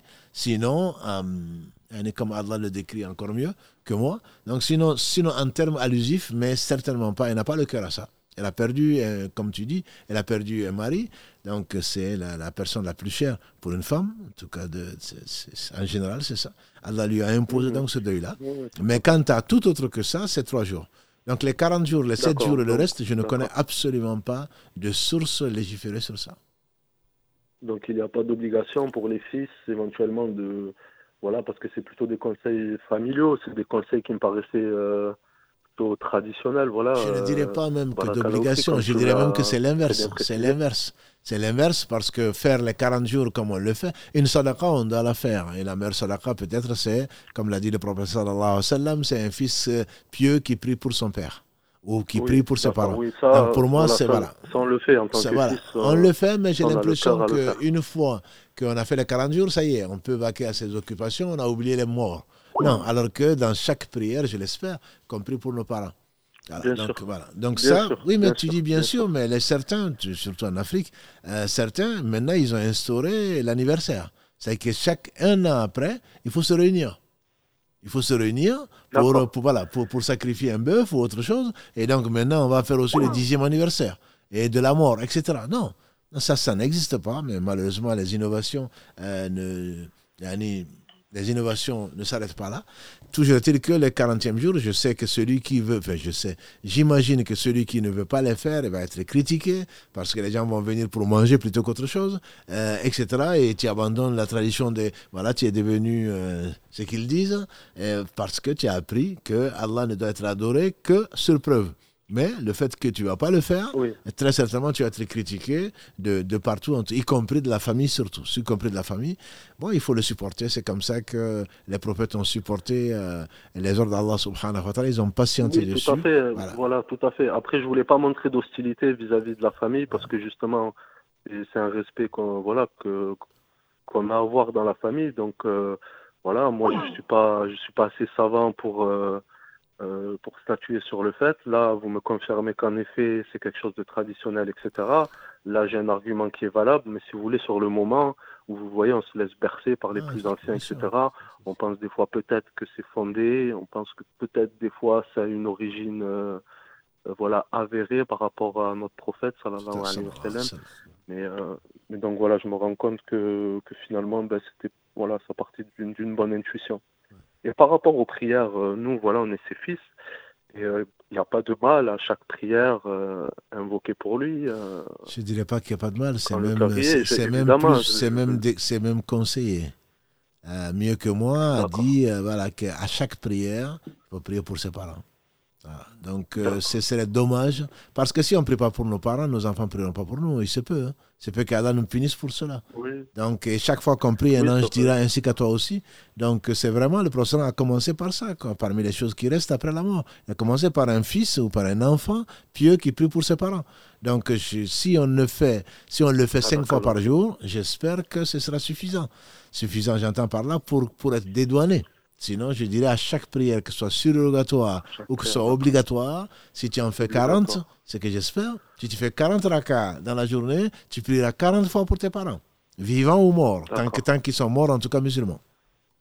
Et peu importe euh, dans quel euh, raka je le fais. Euh, dans le soujoud, à la fin de la prière, c'est possible. Simplement, on a déjà discuté ici, c'est le fait de le faire, au moins d'apprendre une, une, invocation générale et de la faire en arabe pour éviter les divergences des savants entre le fait est-ce que dans la prière on peut dire dans une autre langue que ça? Et si vraiment tu, tu, tu, tu, n'y arrives pas, entre, guillemets, tu n'as pas appris un peu d'arabe pour prier pour pour tes parents, ben, après la prière, tu, tu pries pour eux. C'est dans la langue que tu veux. D'accord, très bien. Barakallahu fik. Allah mon frère. Salam voilà. En tout cas, voilà, salam alaikum. Et merci pour tout, pour tous vos efforts d'explication, pour votre pédagogie, pour votre, euh, voilà, pour votre savoir. Et, euh, et voilà, et on écoute, euh, on écoute avec attention. Barakallahu fik. Barakallahu fik. Salam alaikum. un autre appel, Karim Allez. Assalamu alaikum. Salam alaikum. Wa alaikum salam. On vous écoute, euh, Cher, j'avais, j'avais, j'avais une question concernant ce que vous aviez dit. Donc, les, vous avez dit que les, les sept lettres étaient réparties dans les différentes lectures, c'est ce que j'en ai compris? Et, et donc, la, la question, c'était comment, comment se fait-il, vu que, le, vu que les sept lectures viennent du Mousraf de Ousmane, qui a été qui a été faite sur une seule lettre, comment alors les, les, les autres lettres peuvent être, euh, peuvent être réparties dans ces différentes lectures? Non, tu veux répondre par, rapport à ça, en fait, les, les, sept, euh, les sept lettres, ça ne veut pas dire que toutes les sept lettres sont dans les dix lectures, parce qu'on sait très bien qu'on a dit dans l'Arda al-Akhira, il y a effectivement des, des ahraf qui, qui n'ont pas été retenus, justement. C'est, on va dire que c'est inclus dedans, et qui euh, c'est la comment dire c'est la matérialisation de cette, cette ahraf qui, qui, sont disséminés effectivement dans ces dans ces dix lectures. Ça ne, ça ne veut pas dire que tous les sept ahraf sont dans les dans les cette lecture parce qu'on sait euh, ce qu'on avait dit la dernière fois. chacune des lectures. chacune des, chacune des lectures effectivement. Et on avait dit que à un moment le, le, le, Coran il a été euh, il y, a des choses qui ont été abrogées qui ont, été, qui ont été abrogés. Il y a des éléments qui ne font plus effectivement partie de la dernière arda, la dernière récitation, la dernière transmission que Jibril a faite au prophète pendant le dernier Ramadan. Parce qu'il en a fait deux et la dernière, c'est celle qui correspond au Mus'haf de Uthman. Et effectivement, il y a des différences. C'est pour ça qu'il y a des différences qui vont se trouver dans certaines qira'at qu'on peut, qu'on peut dire qu'elles sont qu'elles ne sont pas valides parce qu'elles correspondent aux anciennes euh, anciennes versions effectivement du Coran qui ont été abrogées justement. Parce que le Coran a évolué, il a une vie, Allah subhanahu wa ta'ala nous a, euh, euh, a, révélé des choses, c'est effectivement à révéler des versets, et des versets qui ont été abrogés derrière pour des raisons, qui ont été effectivement disparus, euh, pour des raisons qu'Allah subhanahu wa ta'ala, sa, sa, sagesse infinie, par rapport à des éléments, par rapport à des, à des comment dire, à une chronologie bien précise que Allah subhanahu wa ta'ala connaît et connaît la sagesse derrière. Mais ça ne veut pas dire que tout, toutes ces divergences de cette ahraf, pardon, des, différences de cette ahraf se trouvent aujourd'hui dans euh, chacune des lectures, effectivement, mais sont disséminées dans toutes les lectures. Et, c'est ça qu'il faudrait, qu'il faut comprendre. Je ne sais pas si c'était ça la question. Juste, je pense que là où il y a plutôt. Le, le de.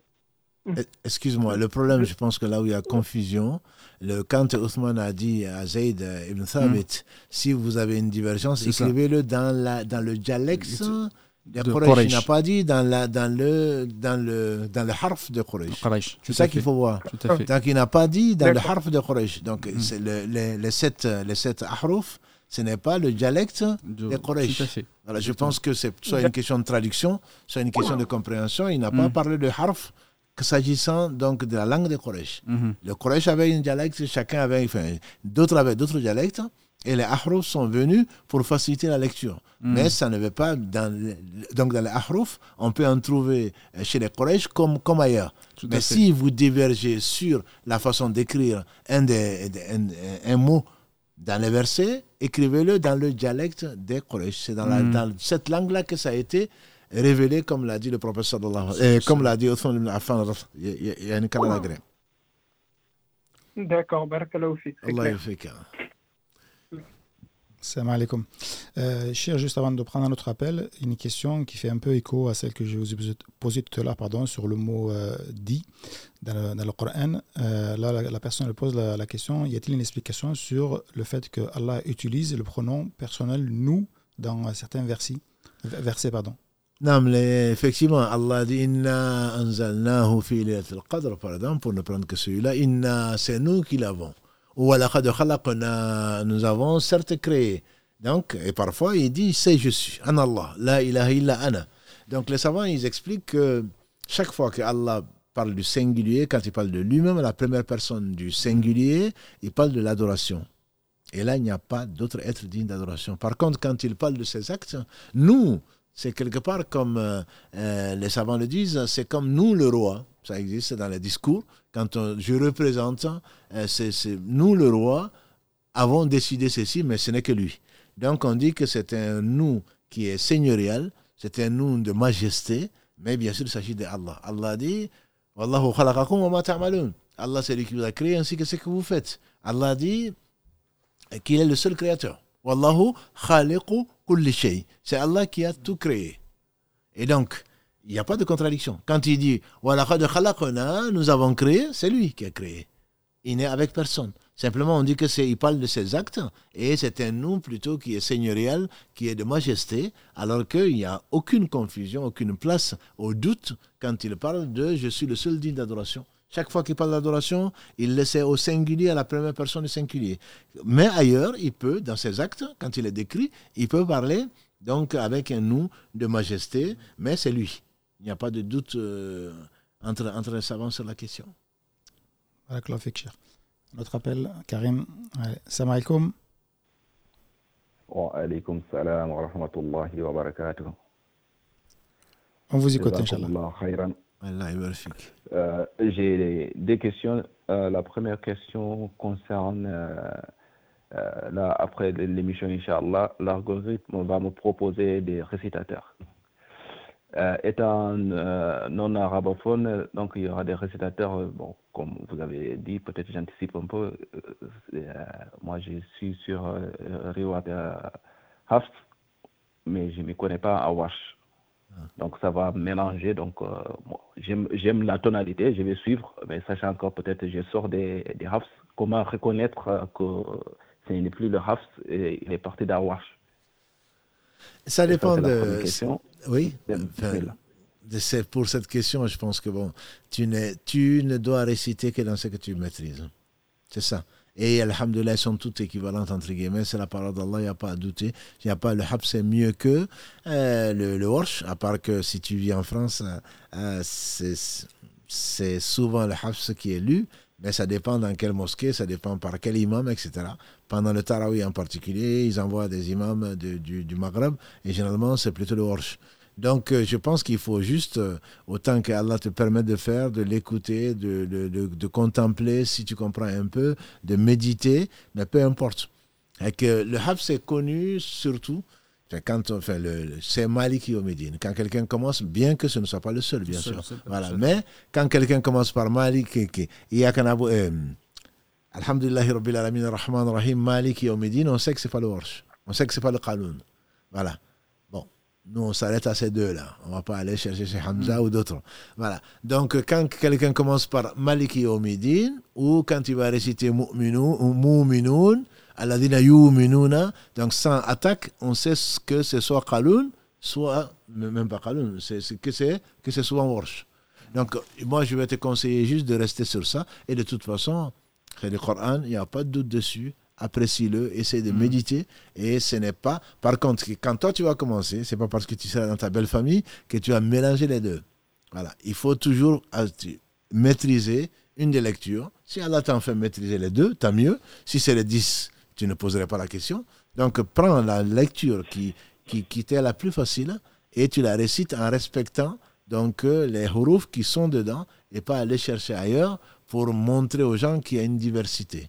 Bien que tu peux faire le dohr avec euh, Warsh et tu peux faire l'asr, enfin de façon dohr asr, ils vont pas savoir, ils vont pas savoir. Donc la lecture, euh, tu, tu, peux faire le maghreb donc avec Warsh et tu peux faire, euh, tu peux faire avec le Hafs, avec ta famille, avec les gens que tu diriges dans la prière, etc. Il n'y a pas de mal, c'est permis. Je dirais même, c'est bien de, de, pouvoir euh, diversifier. Mais quand tu commences une sourate, quand tu commences la lecture, il faut garder, sauf si tu te trompes bien sûr, il faut garder, la, la, rester dans la même lecture pour la respecter parce que ça a été révélé comme ça, ça n'a pas été révélé en mélange.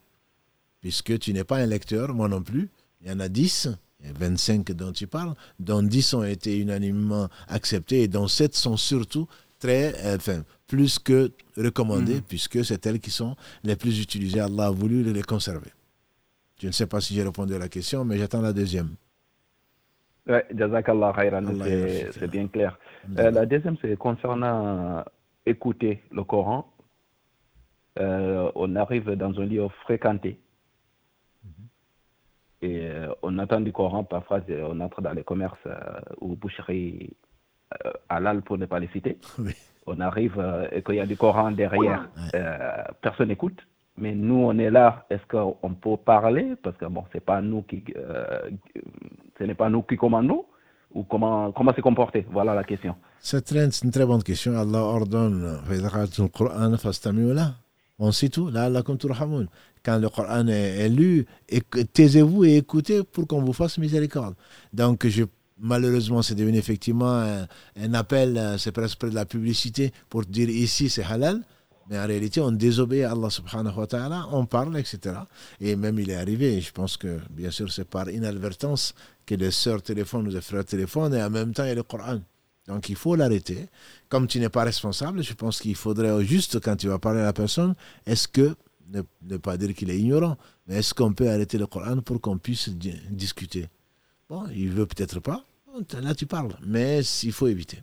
Il faut éviter parce que le sachant en plus, c'est en ne sachant pas on fait un péché, le sachant c'est encore pire. Ça veut dire que je, fais fi je fais fi de ce qu'Allah dit et pourtant euh, je me réclame de, de, de, la croyance en Allah subhanahu wa ta'ala et en son, et en son messager, en son livre.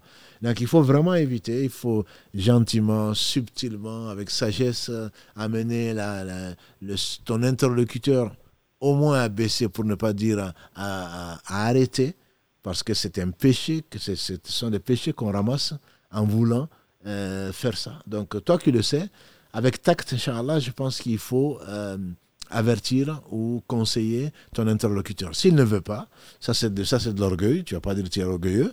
À ce moment-là, euh, bon, je, je, dirais, tu, tu évites euh, au maximum, mm-hmm. en tout cas, de désobéir à Allah, surtout en le sachant.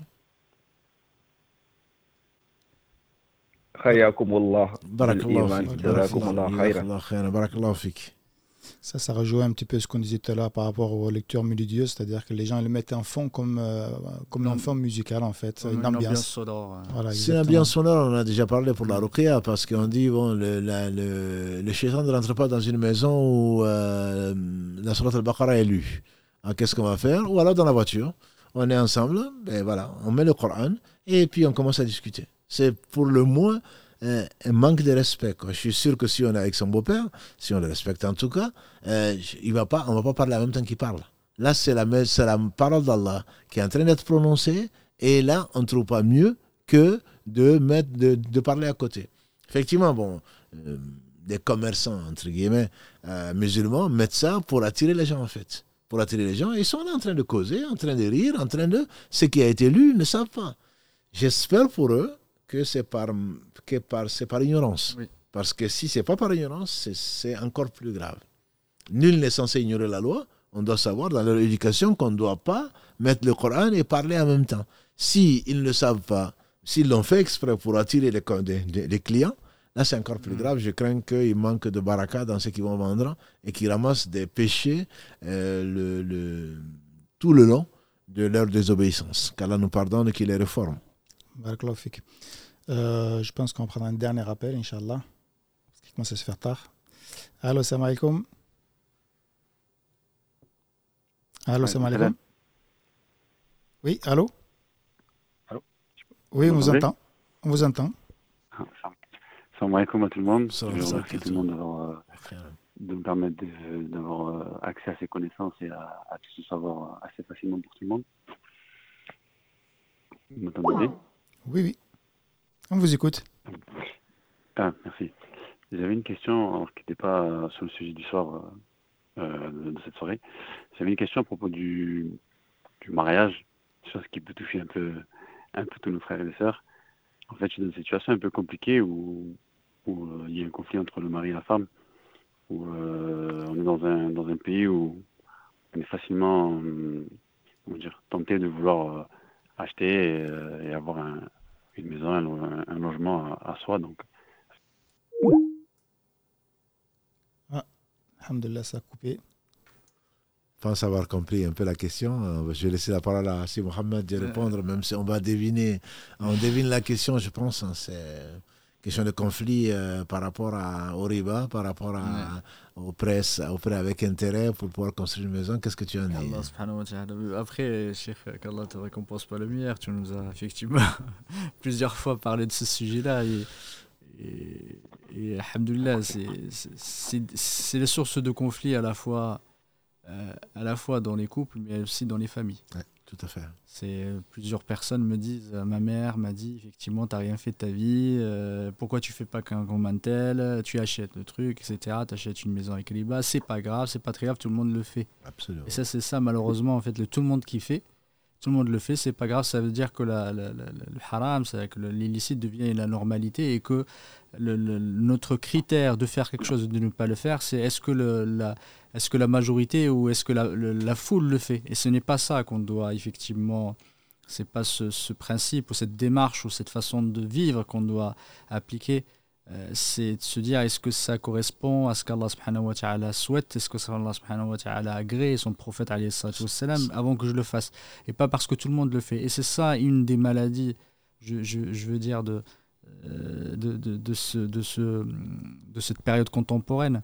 C'est qu'on suit la foule, on suit ce que font les gens sans qu'on aille regarder et on délaisse la science, on délaisse la recherche de la vérité au profit de je vais faire comme, comme un tel, je vais faire comme la famille, comme un tel le fait. Et ça, malheureusement, ça se voit dans la prière, ça se voit dans toute notre façon de faire. Il y en a, qui font, euh, ils, savent que la zakat est obligatoire, il va la faire comme son, voisin lui a dit de faire. Des fois, qu'Allah nous leur pardonne et qu'il leur, qu'il, qu'il les, enseigne et qu'il les augmente en science justement pour mieux l'adorer.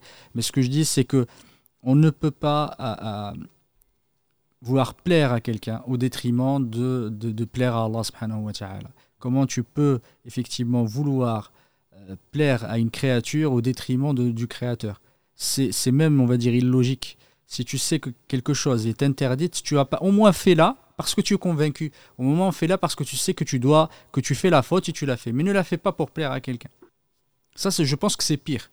C'est pire. Ça veut dire que tu préfères plaire à une créature et déplaire à Allah subhanahu wa ta'ala. Même si toi, tu n'es pas convaincu, tu veux pas le faire. C'est-à-dire que tu délaisses quelque chose, même pas pour ta passion. C'est pas la passion des autres. Mais ça, c'est un manque de personnalité. Je ne parle pas du frère, je parle de façon générale. C'est un manque de personnalité. Justement.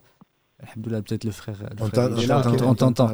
C'est que je ah, dis, il faut, il faut être, il faut, être euh, convaincu que le fait de faire le riba fait partie des grands péchés, fait partie des mubiqat, effectivement, les péchés les plus graves euh, c'est comme si tu, euh, tu levais les armes pour te, te, combattre Allah subhanahu wa ta'ala et son prophète. Et ça, c'est quelque chose qu'il faut euh, avoir à l'esprit. Quand tu, tu, tu, tu oses aller faire contracter un prêt à la banque, c'est au détriment de l'intégrité de ta religion, l'intégrité de ta vie aussi parce qu'Allah subhanahu wa ta'ala dit riba Allah subhanahu wa ta'ala détruit le riba. C'est-à-dire que ce que tu es en train de faire, tu ne fais que détruire ce que tu as déjà. Tu détruis à la fois ta vie, tu as détruit aussi à la, tes biens. Tu ne peux réussir en, voulant effectivement euh, euh, enfreindre des règles et déplaire à Allah subhanahu wa ta'ala, être en contradiction avec les principes de notre religion, sachant que le riba n'a été interdit que pour le bien et que pour l'intérêt des, gens. Il y a un intérêt économique, certes, mais quand on voit ce que ça produit, que ça produit pour les des économies hein, des, pays, et ce, que ça produit également au niveau des consommateurs, des gens qui sont surendettés, ils savent même plus comment payer parce qu'ils ils ont contracté des prêts. Euh, à la consommation, ça, ils n'arrivent même plus à les, rembourser. Ils ne, ne font plus que rembourser les dettes, malheureusement. Et les gens en profitent, les usuriers en profitent. Euh, et, et au final, tu te dis, mais qu'est-ce, pourquoi je vais faire ça? Pourquoi je le fais? Tu vas rien laisser sur cette. Tu vas laisser des choses, tu vas rien emporter avec toi.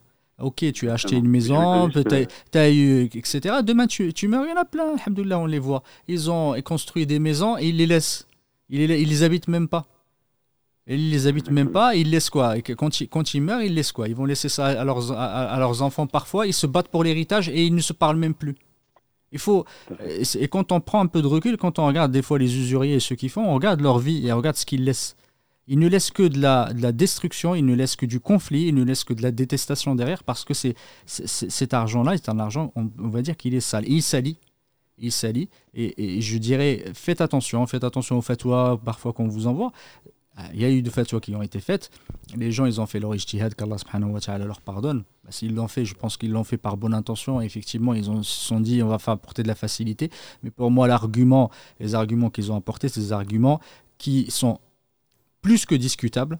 Plus que discutables. Parce que dire que le fait d'avoir une maison, c'est une nécessité absolue, c'est une darura, etc. Alhamdoulilah, il y a des gens qui habitent dans des, dans, des locations. Nos, nos, parents, ils étaient dans des, locations, et ceux qui ont habité ici, ils étaient en location, ils ont, ils ont élevé leurs enfants, ils sont, il y en a plein qui sont décédés, ils n'ont rien laissé. Ils n'ont pas pris, ils n'ont pas, ont pas contracté des prêts pour acheter des maisons. Ils ont vécu, ils ont laissé des, enfants qui travaillent, ils ont laissé des enfants éduqués. Oui, ça ne les a pas empêchés de vivre, de ne pas avoir une maison à soi. C'est juste une vue de l'esprit, le fait de dire je suis propriétaire, c'est une obligation d'être propriétaire en islam. Ça n'a jamais été ça. Ça n'a jamais été ça. L'islam ne dit pas oui, il faut que tu sois propriétaire. Si tu n'es pas propriétaire, ça veut dire que ça t'empêche effectivement de vivre correctement. Ou même, on va même pas dire que c'est une, une darura, même c'est une hajj. C'est une nécessité absolue qui. Enfin, une nécessité importante. On va pas dire, on va pas aller à darura parce que darura c'est quelque chose de beaucoup plus important. Du coup, alhamdoulilah, je, je vous conseille effectivement de, de, de prendre euh, du recul sur la chose et dire pourquoi je le fais. Si c'est pour plaire aux autres, ben, il suffit de leur donner un conseil en retour. Peut-être que Allah subhanahu wa ta'ala les, les, comment les guidera par ton biais, parce que parfois ça arrive aussi, il y a des gens qui ne savent pas, ils reviennent, et quand on commence à, discuter avec eux, ça m'est arrivé moi personnellement. Des gens qui viennent, et quand on commence à discuter avec eux, ils changent eux-mêmes eux d'avis, parce que peut-être j'ai été la cause pour que, ils, ils sachent la vérité. C'est juste ça. Il faut pas, voilà, il faut rester ferme. Il faut rester courtois, il faut rester respectueux, il faut comprendre les autres, leur expliquer, discuter avec eux, avec eux de la meilleure façon, que ce soit votre épouse ou votre famille, et Allah subhanahu wa ta'ala vous facilite et vous amène le bien là où il est. Je ne sais pas si vous m'entendez toujours. Oui, on vous entend. Oui, oui. Justement, ça a coupé, j'avais pas fini. du coup, ma, ma question, j'ai bien écouté ce que vous avez dit. Et moi, j'ai la certitude de tout ce que vous avez dit.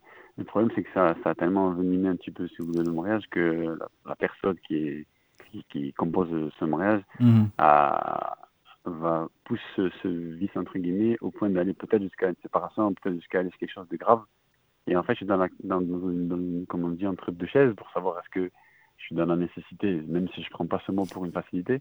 Est-ce que c'est plus après, comme on dit, quand on quand on délève quelque chose pour Allah, Allah il nous le rend, il nous le rend, bien meilleur. Mais est-ce que c'est pas euh, quelque part quelque chose de plus dangereux pour les enfants qui sont en jeu, le mariage qui est en jeu, euh, vis-à-vis des mon frère, qui mon, mon, frère, si tu, as, si tu as un choix entre Allah et autre chose, il n'y a pas le choix. Allah dit dans la sourate 33, Al-Ahzab,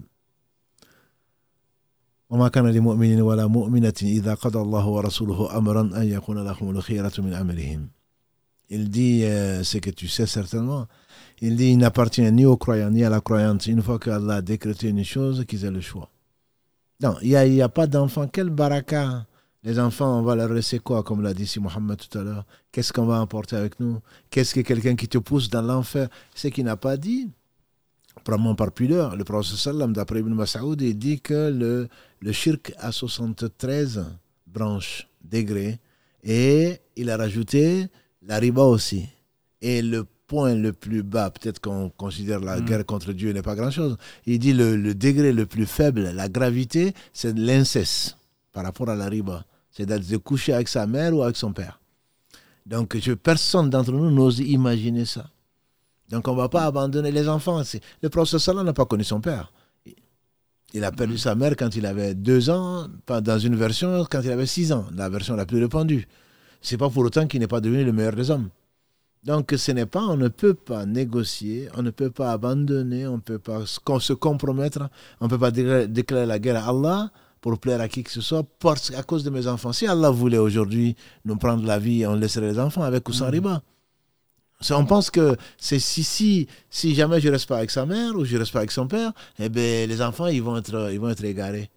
Mais subhanallah, Allah a voulu que l'un des fils de Nuh que tu connais, alayhi salam, il va en enfer. Son épouse, il va en enfer. Est-ce qu'il les a pas gardés? Il les a gardés, il les a éduqués. Mais Allah a choisi. Ce n'est pas parce que si on choisit, celui qui choisit Allah, comme tu l'as si bien dit, le hadith, personne n'a abandonné une chose pour Allah sans qu'Allah lui donne mieux. C'est une certitude. Je ne dis pas que c'est un choix qui est facile. Pour moi, le choix, il est déjà fait. Il doit être fait pour un croyant. Allah ne dit pas des musulmans. Il dit, Quand Allah nous donne la foi, quand on est vraiment croyant, il n'y a pas le choix. C'est même pas une question à discuter. Il y a, comme le dit si Mohammed fait, il y a une courtoisie, il y a une, il y a une information que l'on doit donner. On doit passer par, viens, on va voir l'imam en espérant mm. qu'il n'est pas de ceux qui euh, encouragent ça, euh, pour, pour, lui donner, pour lui demander conseil. On va demander conseil à, à quelqu'un qui craint Allah. Voilà. tout ça pour. Mais non, non, mais quelque chose, ce qu'on dit, euh, tout le monde le fait, c'est si cela. J'ai dit salam alaikum. Et on prie pour la personne. Voilà. Honnêtement, pour moi, c'est ce verset-là, il vient, il vient trancher. Il n'y a pas le choix entre quand Allah a décrété une chose. Il n'y a pas d'istikhara, il n'y a pas autre chose qu'Allah te facilite et nous facilite les épreuves qu'il nous envoie parce que c'est pas c'est certainement pas facile hein, de laisser des enfants ou de laisser une femme ou de laisser un mari c'est certainement pas facile surtout quand tu as le monde contre toi entre guillemets. Mais bada islam ghariba comme bada. Hmm. donc l'islam a commencé étrange c'est bizarre. Aujourd'hui tu vas te dire je vais pas construire je vais pas prendre crédit. On va dire mais tu es bizarre toi. Hmm. mais tout le monde le fait. Moi moi on me l'a dit. Tout le monde le fait Comment se fait-il que tu ne le fais pas Donc, donc c'est toi qui. dis. Pas... Excusez-moi, je ai coupé. C'est plus le fait de. En fait, je connais la réponse et je pense que je me doutais de la réponse, mais parce que je suis accroché à cette réponse et à, cette conviction. Et en fait, peut-être d'être rassuré de, de, la réponse qu'on m'avait donnée. Et, euh, et c'est ça, en fait, qui est difficile, c'est de s'accrocher entre ce qu'il y a de plus important, c'est-à-dire Allah, est-ce qu'il a ordonné de faire, et ce qu'il y a de plus important après ça, euh, c'est-à-dire les familles, les, les enfants, les, c'est un choix qui est pas, c'est pas qui, c'est pas qu'il y a un choix à faire, c'est que la décision est normale et difficile à peut-être à prendre. Ça, moi, ça me rappelle, euh, ça se voit que ce que dit Allah subhanahu wa ta'ala ne peut être que vrai. Parce qu'Allah il dit qu'effectivement dans, dans, vos enfants et, et vos épouses, il y a une fitna. Et c'est Allah subhanahu wa ta'ala ne dit, ne dit jamais faux. Et c'est dans ces moments-là, effectivement, on se rend compte que c'est une fitna parce que ça, ça peut effectivement nous déjouer nous, et, nous pousse vers des, des, choix qui, ne sont, qui, sont malheureusement contraires à ce qu'Allah souhaite le faire. Mais, mais comme a dit Cheikh Barakallahu il faut, faut, faut continuer, il faut, faut, patienter, il faut Allah s'il fait ça, c'est une, une épreuve. C'est une épreuve. Il y a, et, Allah sait pourquoi et sait où mettre son épreuve, comme Cheikh nous a, nous a enseigné. Il faut patienter, il faut continuer, il faut expliquer pourquoi. Parce que malheureusement, je pense que si au moins tes enfants ils en diront un jour, bah, il, a, il a fait ça, il, il avait des principes et il s'est tenu à ses principes. Et je pense que c'est ça qu'ils vont, je pense, retenir. S'ils retiennent que demain et que tu. Parce que si ça. C'est ça qu'il faudra garder parce que ce pas les enfants. Les enfants, ils comprennent. Et Allah subhanahu wa ta'ala, c'est lui qui éduque. Et c'est Allah subhanahu wa ta'ala qui, préserve et qui garde. Au fond, ce n'est pas toi, ce n'est pas moi qui les éduque. Il y a, comme dit Barakallahu fi il a si bien dit, il y a des, euh, prophètes. Des prophètes. Allah subhanahu wa ta'ala. On a vu leur famille, leur propre famille, qui ne les croyaient pas il y a certains effectivement qui ont éduqué et justement et alors, si Allah subhanahu wa ta'ala qui décide c'est Allah subhanahu wa ta'ala qui guide qui veut et on ne peut pas si Allah subhanahu wa ta'ala ne guide pas on peut pas c'est pas nous qui pourrons les guider si Allah égare quelqu'un tu peux pas le guider. Si Allah décide qu'il est égaré il est égaré justement se, dire est-ce que je le suis dans son égarement ou est-ce que moi aussi euh, Allah m'a guidé elle me montre et moi aussi je vais m'égarer avec lui à quoi ça sert? Et se dire qu'est-ce que je vais en tirer derrière? Qu'est-ce que ça va m'apporter? Et il faut voilà c'est il faut savoir que les les, forteresses en islam ou les murs qui protègent, ils tombent les uns après les autres. Et tu vas lâcher maintenant sur ça, et demain tu vas lâcher sur autre chose. Est-ce que, qu'est-ce que tu, tu lâches tout? Vaut mieux parfois des, principes et surtout cela. C'est pour ça que le Cheikh Barakallahu il a insisté sur la dangerosité du riba. Le riba, c'est pas quelque chose d'anodin. C'est pas quelque chose d'anodin, c'est pas un petit péché qu'on fait, fait par-ci par-là, c'est quelque chose de dur et c'est quelque chose de durable. Il faut savoir que quand tu vas t'engager dans un contrat comme ça de riba, c'est des années et des années où tu vas continuer à faire ça. Tu vas payer tous les mois, tu vas dire que tu vas être dans le péché pendant des mois et des mois et des années. Comment veux-tu qu'Allah te mette la baraka dans, tes biens? Au moins, tu, des fois, tu fais un péché qu'Allah te pardonne, tu le fais une fois. Là, tu vas t'engager dans du péché pour des années. Et des, un grand péché. Ah, c'est un, un grand péché, c'est un péché majeur. C'est un péché majeur et, on en a parlé plein de fois. Cheikh Barakallahu il, nous a, il nous a parlé de sa, de sa dangerosité. Ça fait partie des, fait partie des C'est celles qui perdent, qui, qui, qui, perdent les gens et qui les détruisent. C'est pas c'est pas seulement un petit péché, même si parfois les, péchés ne nous paraissent pas, pas trop graves, mais chez Allah subhanahu wa ils sont, il, est, il est très très grave. C'est très grave. Il est énorme. Merci en tout cas. En tout cas, qu'Allah te facilite. Je sais que c'est pas facile. Parfois, il y a des décisions à prendre, surtout avec les enfants.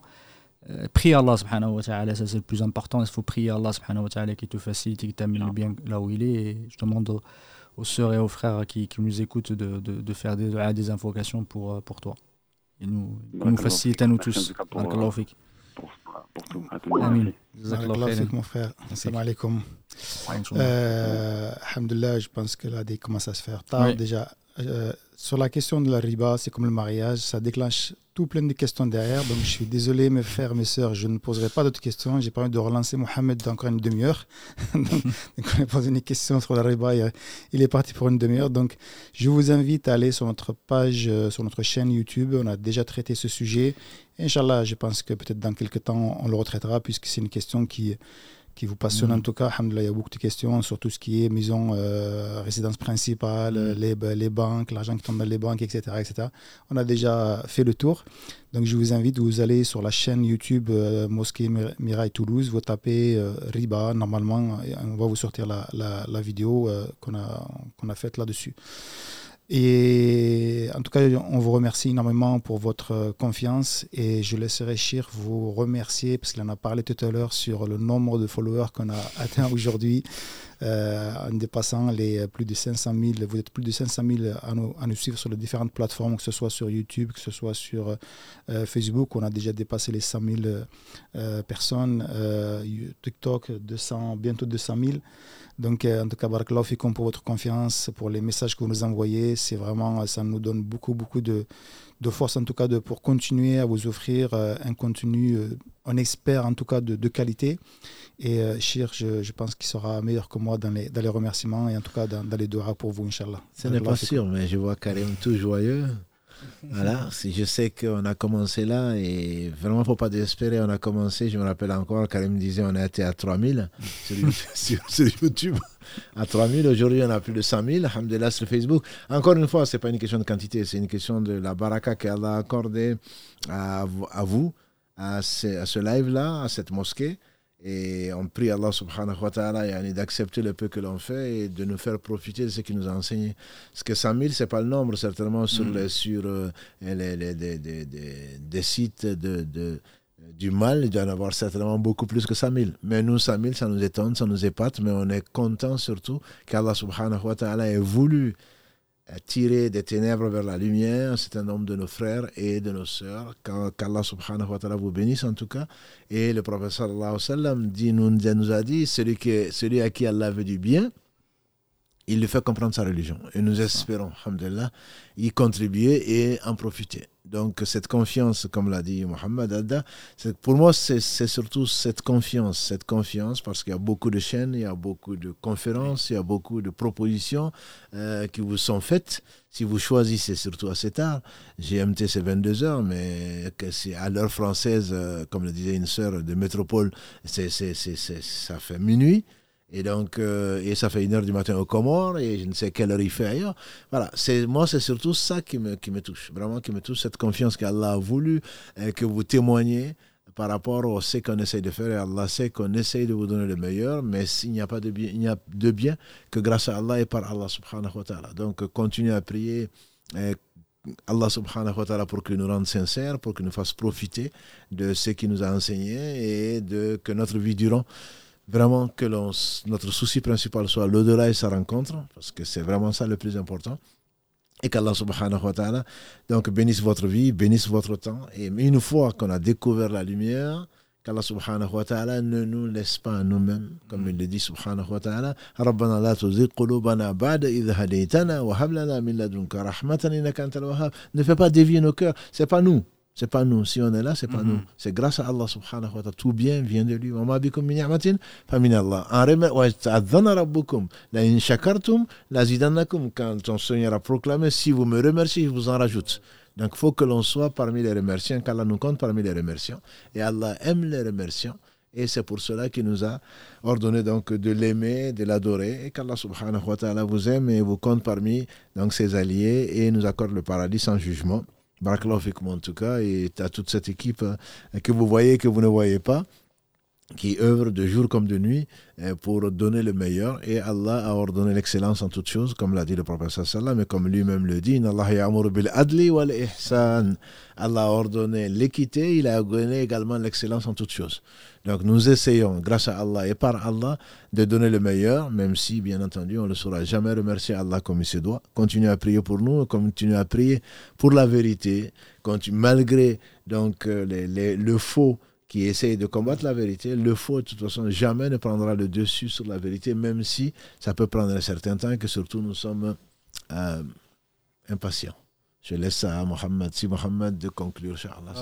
Qu'Allah vous récompense par le meilleur et qu'Allah bénisse votre, votre vie, vos biens, votre temps et, vos familles. Et qu'Allah nous accorde la, la, sincérité dans les paroles et dans les actes et nous fasse profiter de, ce qu'il nous a appris. Et j'espère qu'Allah, tout ce qu'on fait, c'est pour sa seule face, effectivement, et qu'on, ce, qu'on, fait, c'est pour, pour Allah, et seulement pour lui. Et Rabbi, vous, vous, vous récompense et vous amène le bien là où il est. سبحانك اللهم وبحمدك أشهد أن لا إله إلا أنت أستغفرك وأتوب إليك سبحان ربك رب العزة عما يصفون وسلام على المرسلين والحمد لله رب العالمين